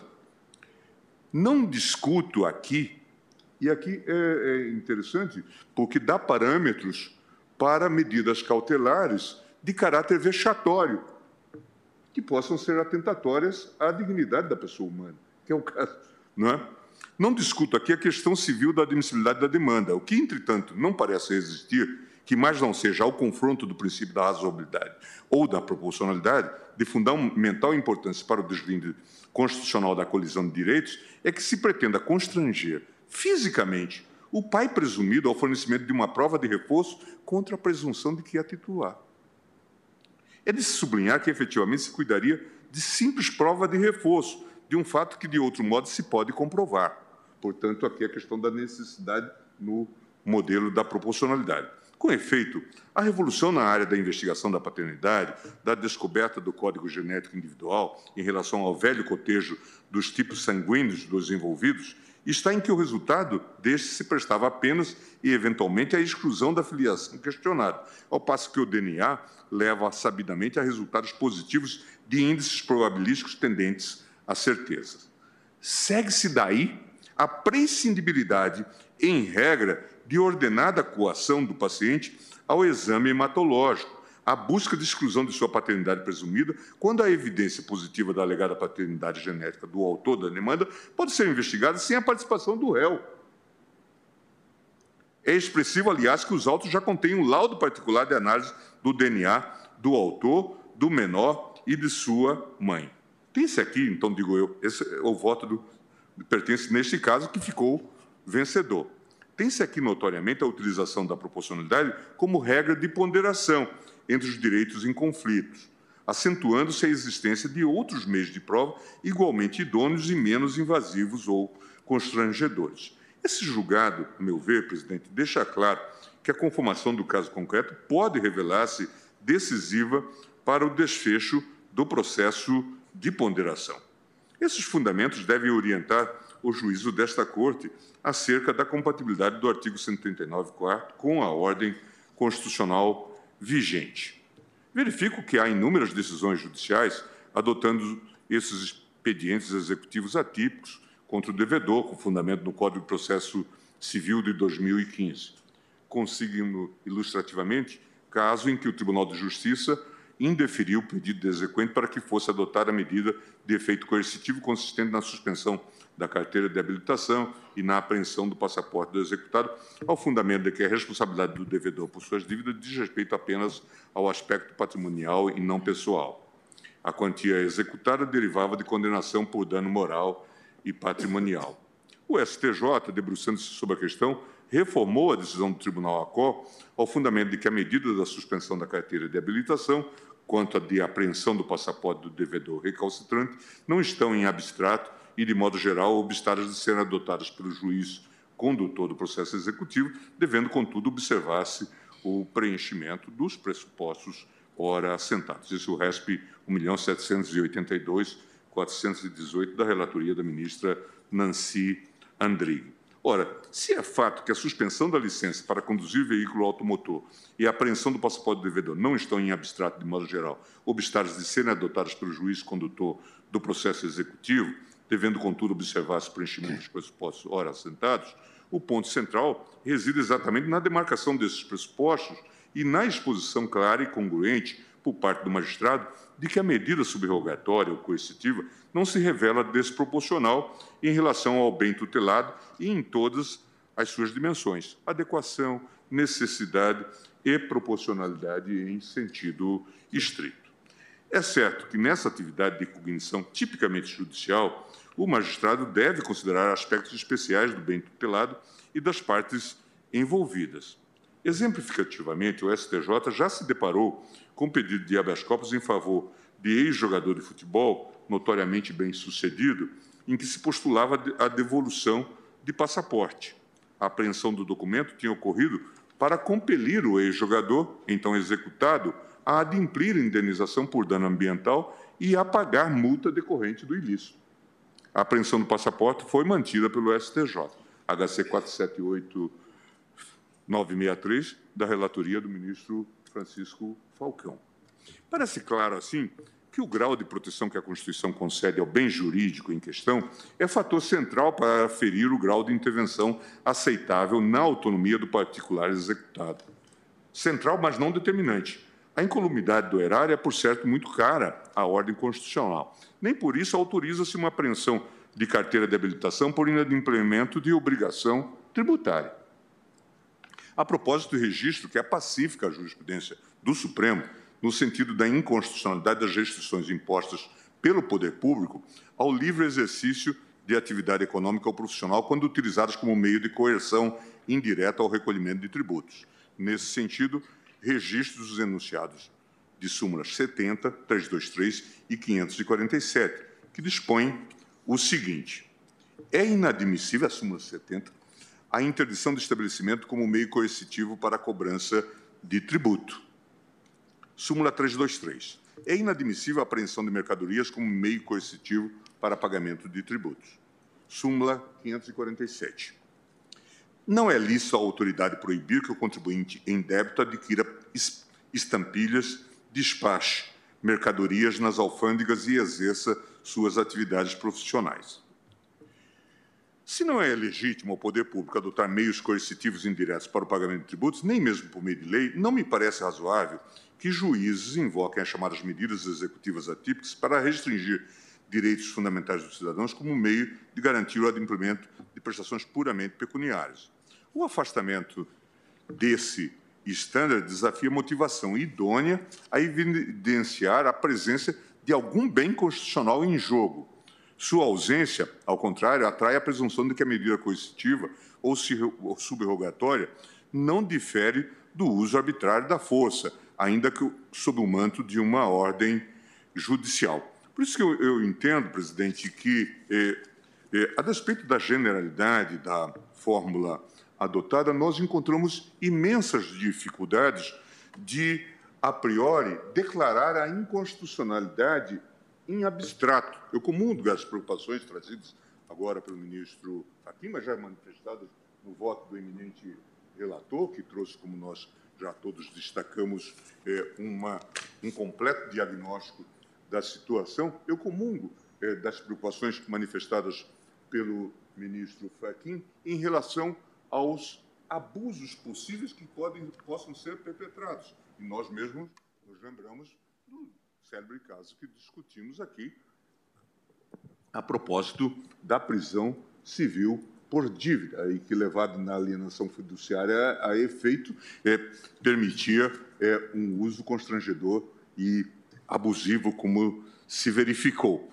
E depois aquilo foi superado e nem por isso deixamos de ter crédito, como se anunciava que aquilo era uma garantia fundamental para a baixa dos juros, por exemplo, no mercado é, financeiro né, em geral. Por isso que, a mim me parece que eh, o encaminhamento, tendo em vista a dificuldade técnica de declarar a inconstitucionalidade, inicialmente eu devo até confessar que eh, eh, brinquei com o exercício de fazer uma interpretação conforme. Mas eh, resultava depois pouco útil, ou usando uma linguagem um tanto quanto coloquial, talvez nós devolvêssemos para as instâncias ordinárias uma bola igualmente quadrada, não é? para ficar na metáfora é, futebolística. É? Então, a mim me parece que, considerando os fundamentos adotados é, pelo relator, que eu acho que até incorpora a reflexão crítica trazida pelo ministro Faquim, acho que nós temos que fundamentar de modo a dizer que há que ter uma fundamentação estrita e que se tem que guiar pelo princípio da necessidade. De fato, é preciso que a medida seja fundamental para dar execução né, e não chegar, portanto, a extremos. E, claro, em alguns casos, nós já percebemos que eh, vamos, podemos ter, eh, dentro da, da inspiração e da dinâmica do processo, nós podemos ter situações em que teremos manifestações ou decisões possivelmente abusivas ou teratológicas. Mas, para isso, terá que haver medidas é, que, reparadoras no âmbito do próprio judiciário. E aí vale bem a advertência do, no voto do ministro Sepúlveda pertence naquele caso da famosa medida provisória né, sobre os planos econômicos do plano Collor. É um caso difícil de ser decidido abstratamente, muito próprio para um juízo de proporcionalidade no sistema difuso. Eventualmente, vamos poder nos pronunciar sobre isso em sede de RE. Portanto, cumprimentando é, o ministro Fachin por essa reflexão é, crítica trazida, mas eu me encaminho também para acompanhar o eminente relator fazendo essas considerações e essas achegas, julgando, portanto, improcedente o pedido, presidente, é como voto. Senhora presidente, apenas só para deixar tranquilo o colegiado, eu não li, evidentemente, li o, voto, não ia ler a emenda, mas, por exemplo, um dos itens da emenda diz a amplitude, uh, os poderes do juiz, por conseguinte, incluem determinar essas medidas. Amplitude semântica das cláusulas gerais permite ao intérprete aplicador maior liberdade à concretização da parte espécie, o que, evidentemente, não isenta do dever de motivação e de observar os direitos fundamentais e as demais normas do ordenamento jurídico, em especial o princípio da proporcionalidade. Obrigada, ministro Fux. Obrigada, ministro Gilmar Mendes.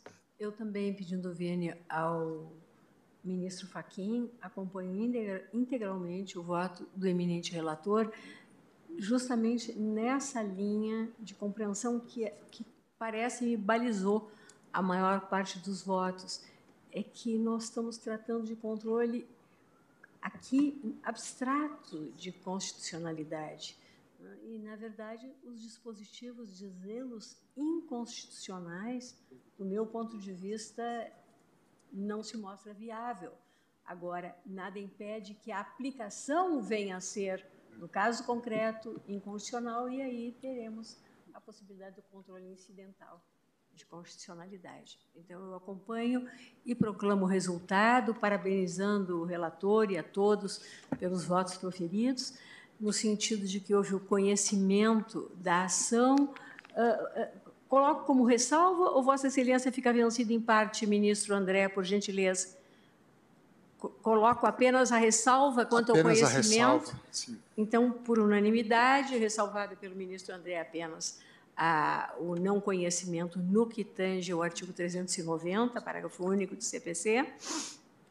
E no mérito, a decisão foi por maioria, vencido eh, no sentido da improcedência dos pedidos vencido, em parte, o ministro Luiz Edson Fachin, né, que julgava a ação parcialmente procedente nos termos do voto proferido nesta parte. É isso. Como eu havia previsto, encerramos o julgamento. Muito bom, muito bom. Agradeço a todos, desejo um excelente final de dia. Declaro encerrada a sessão.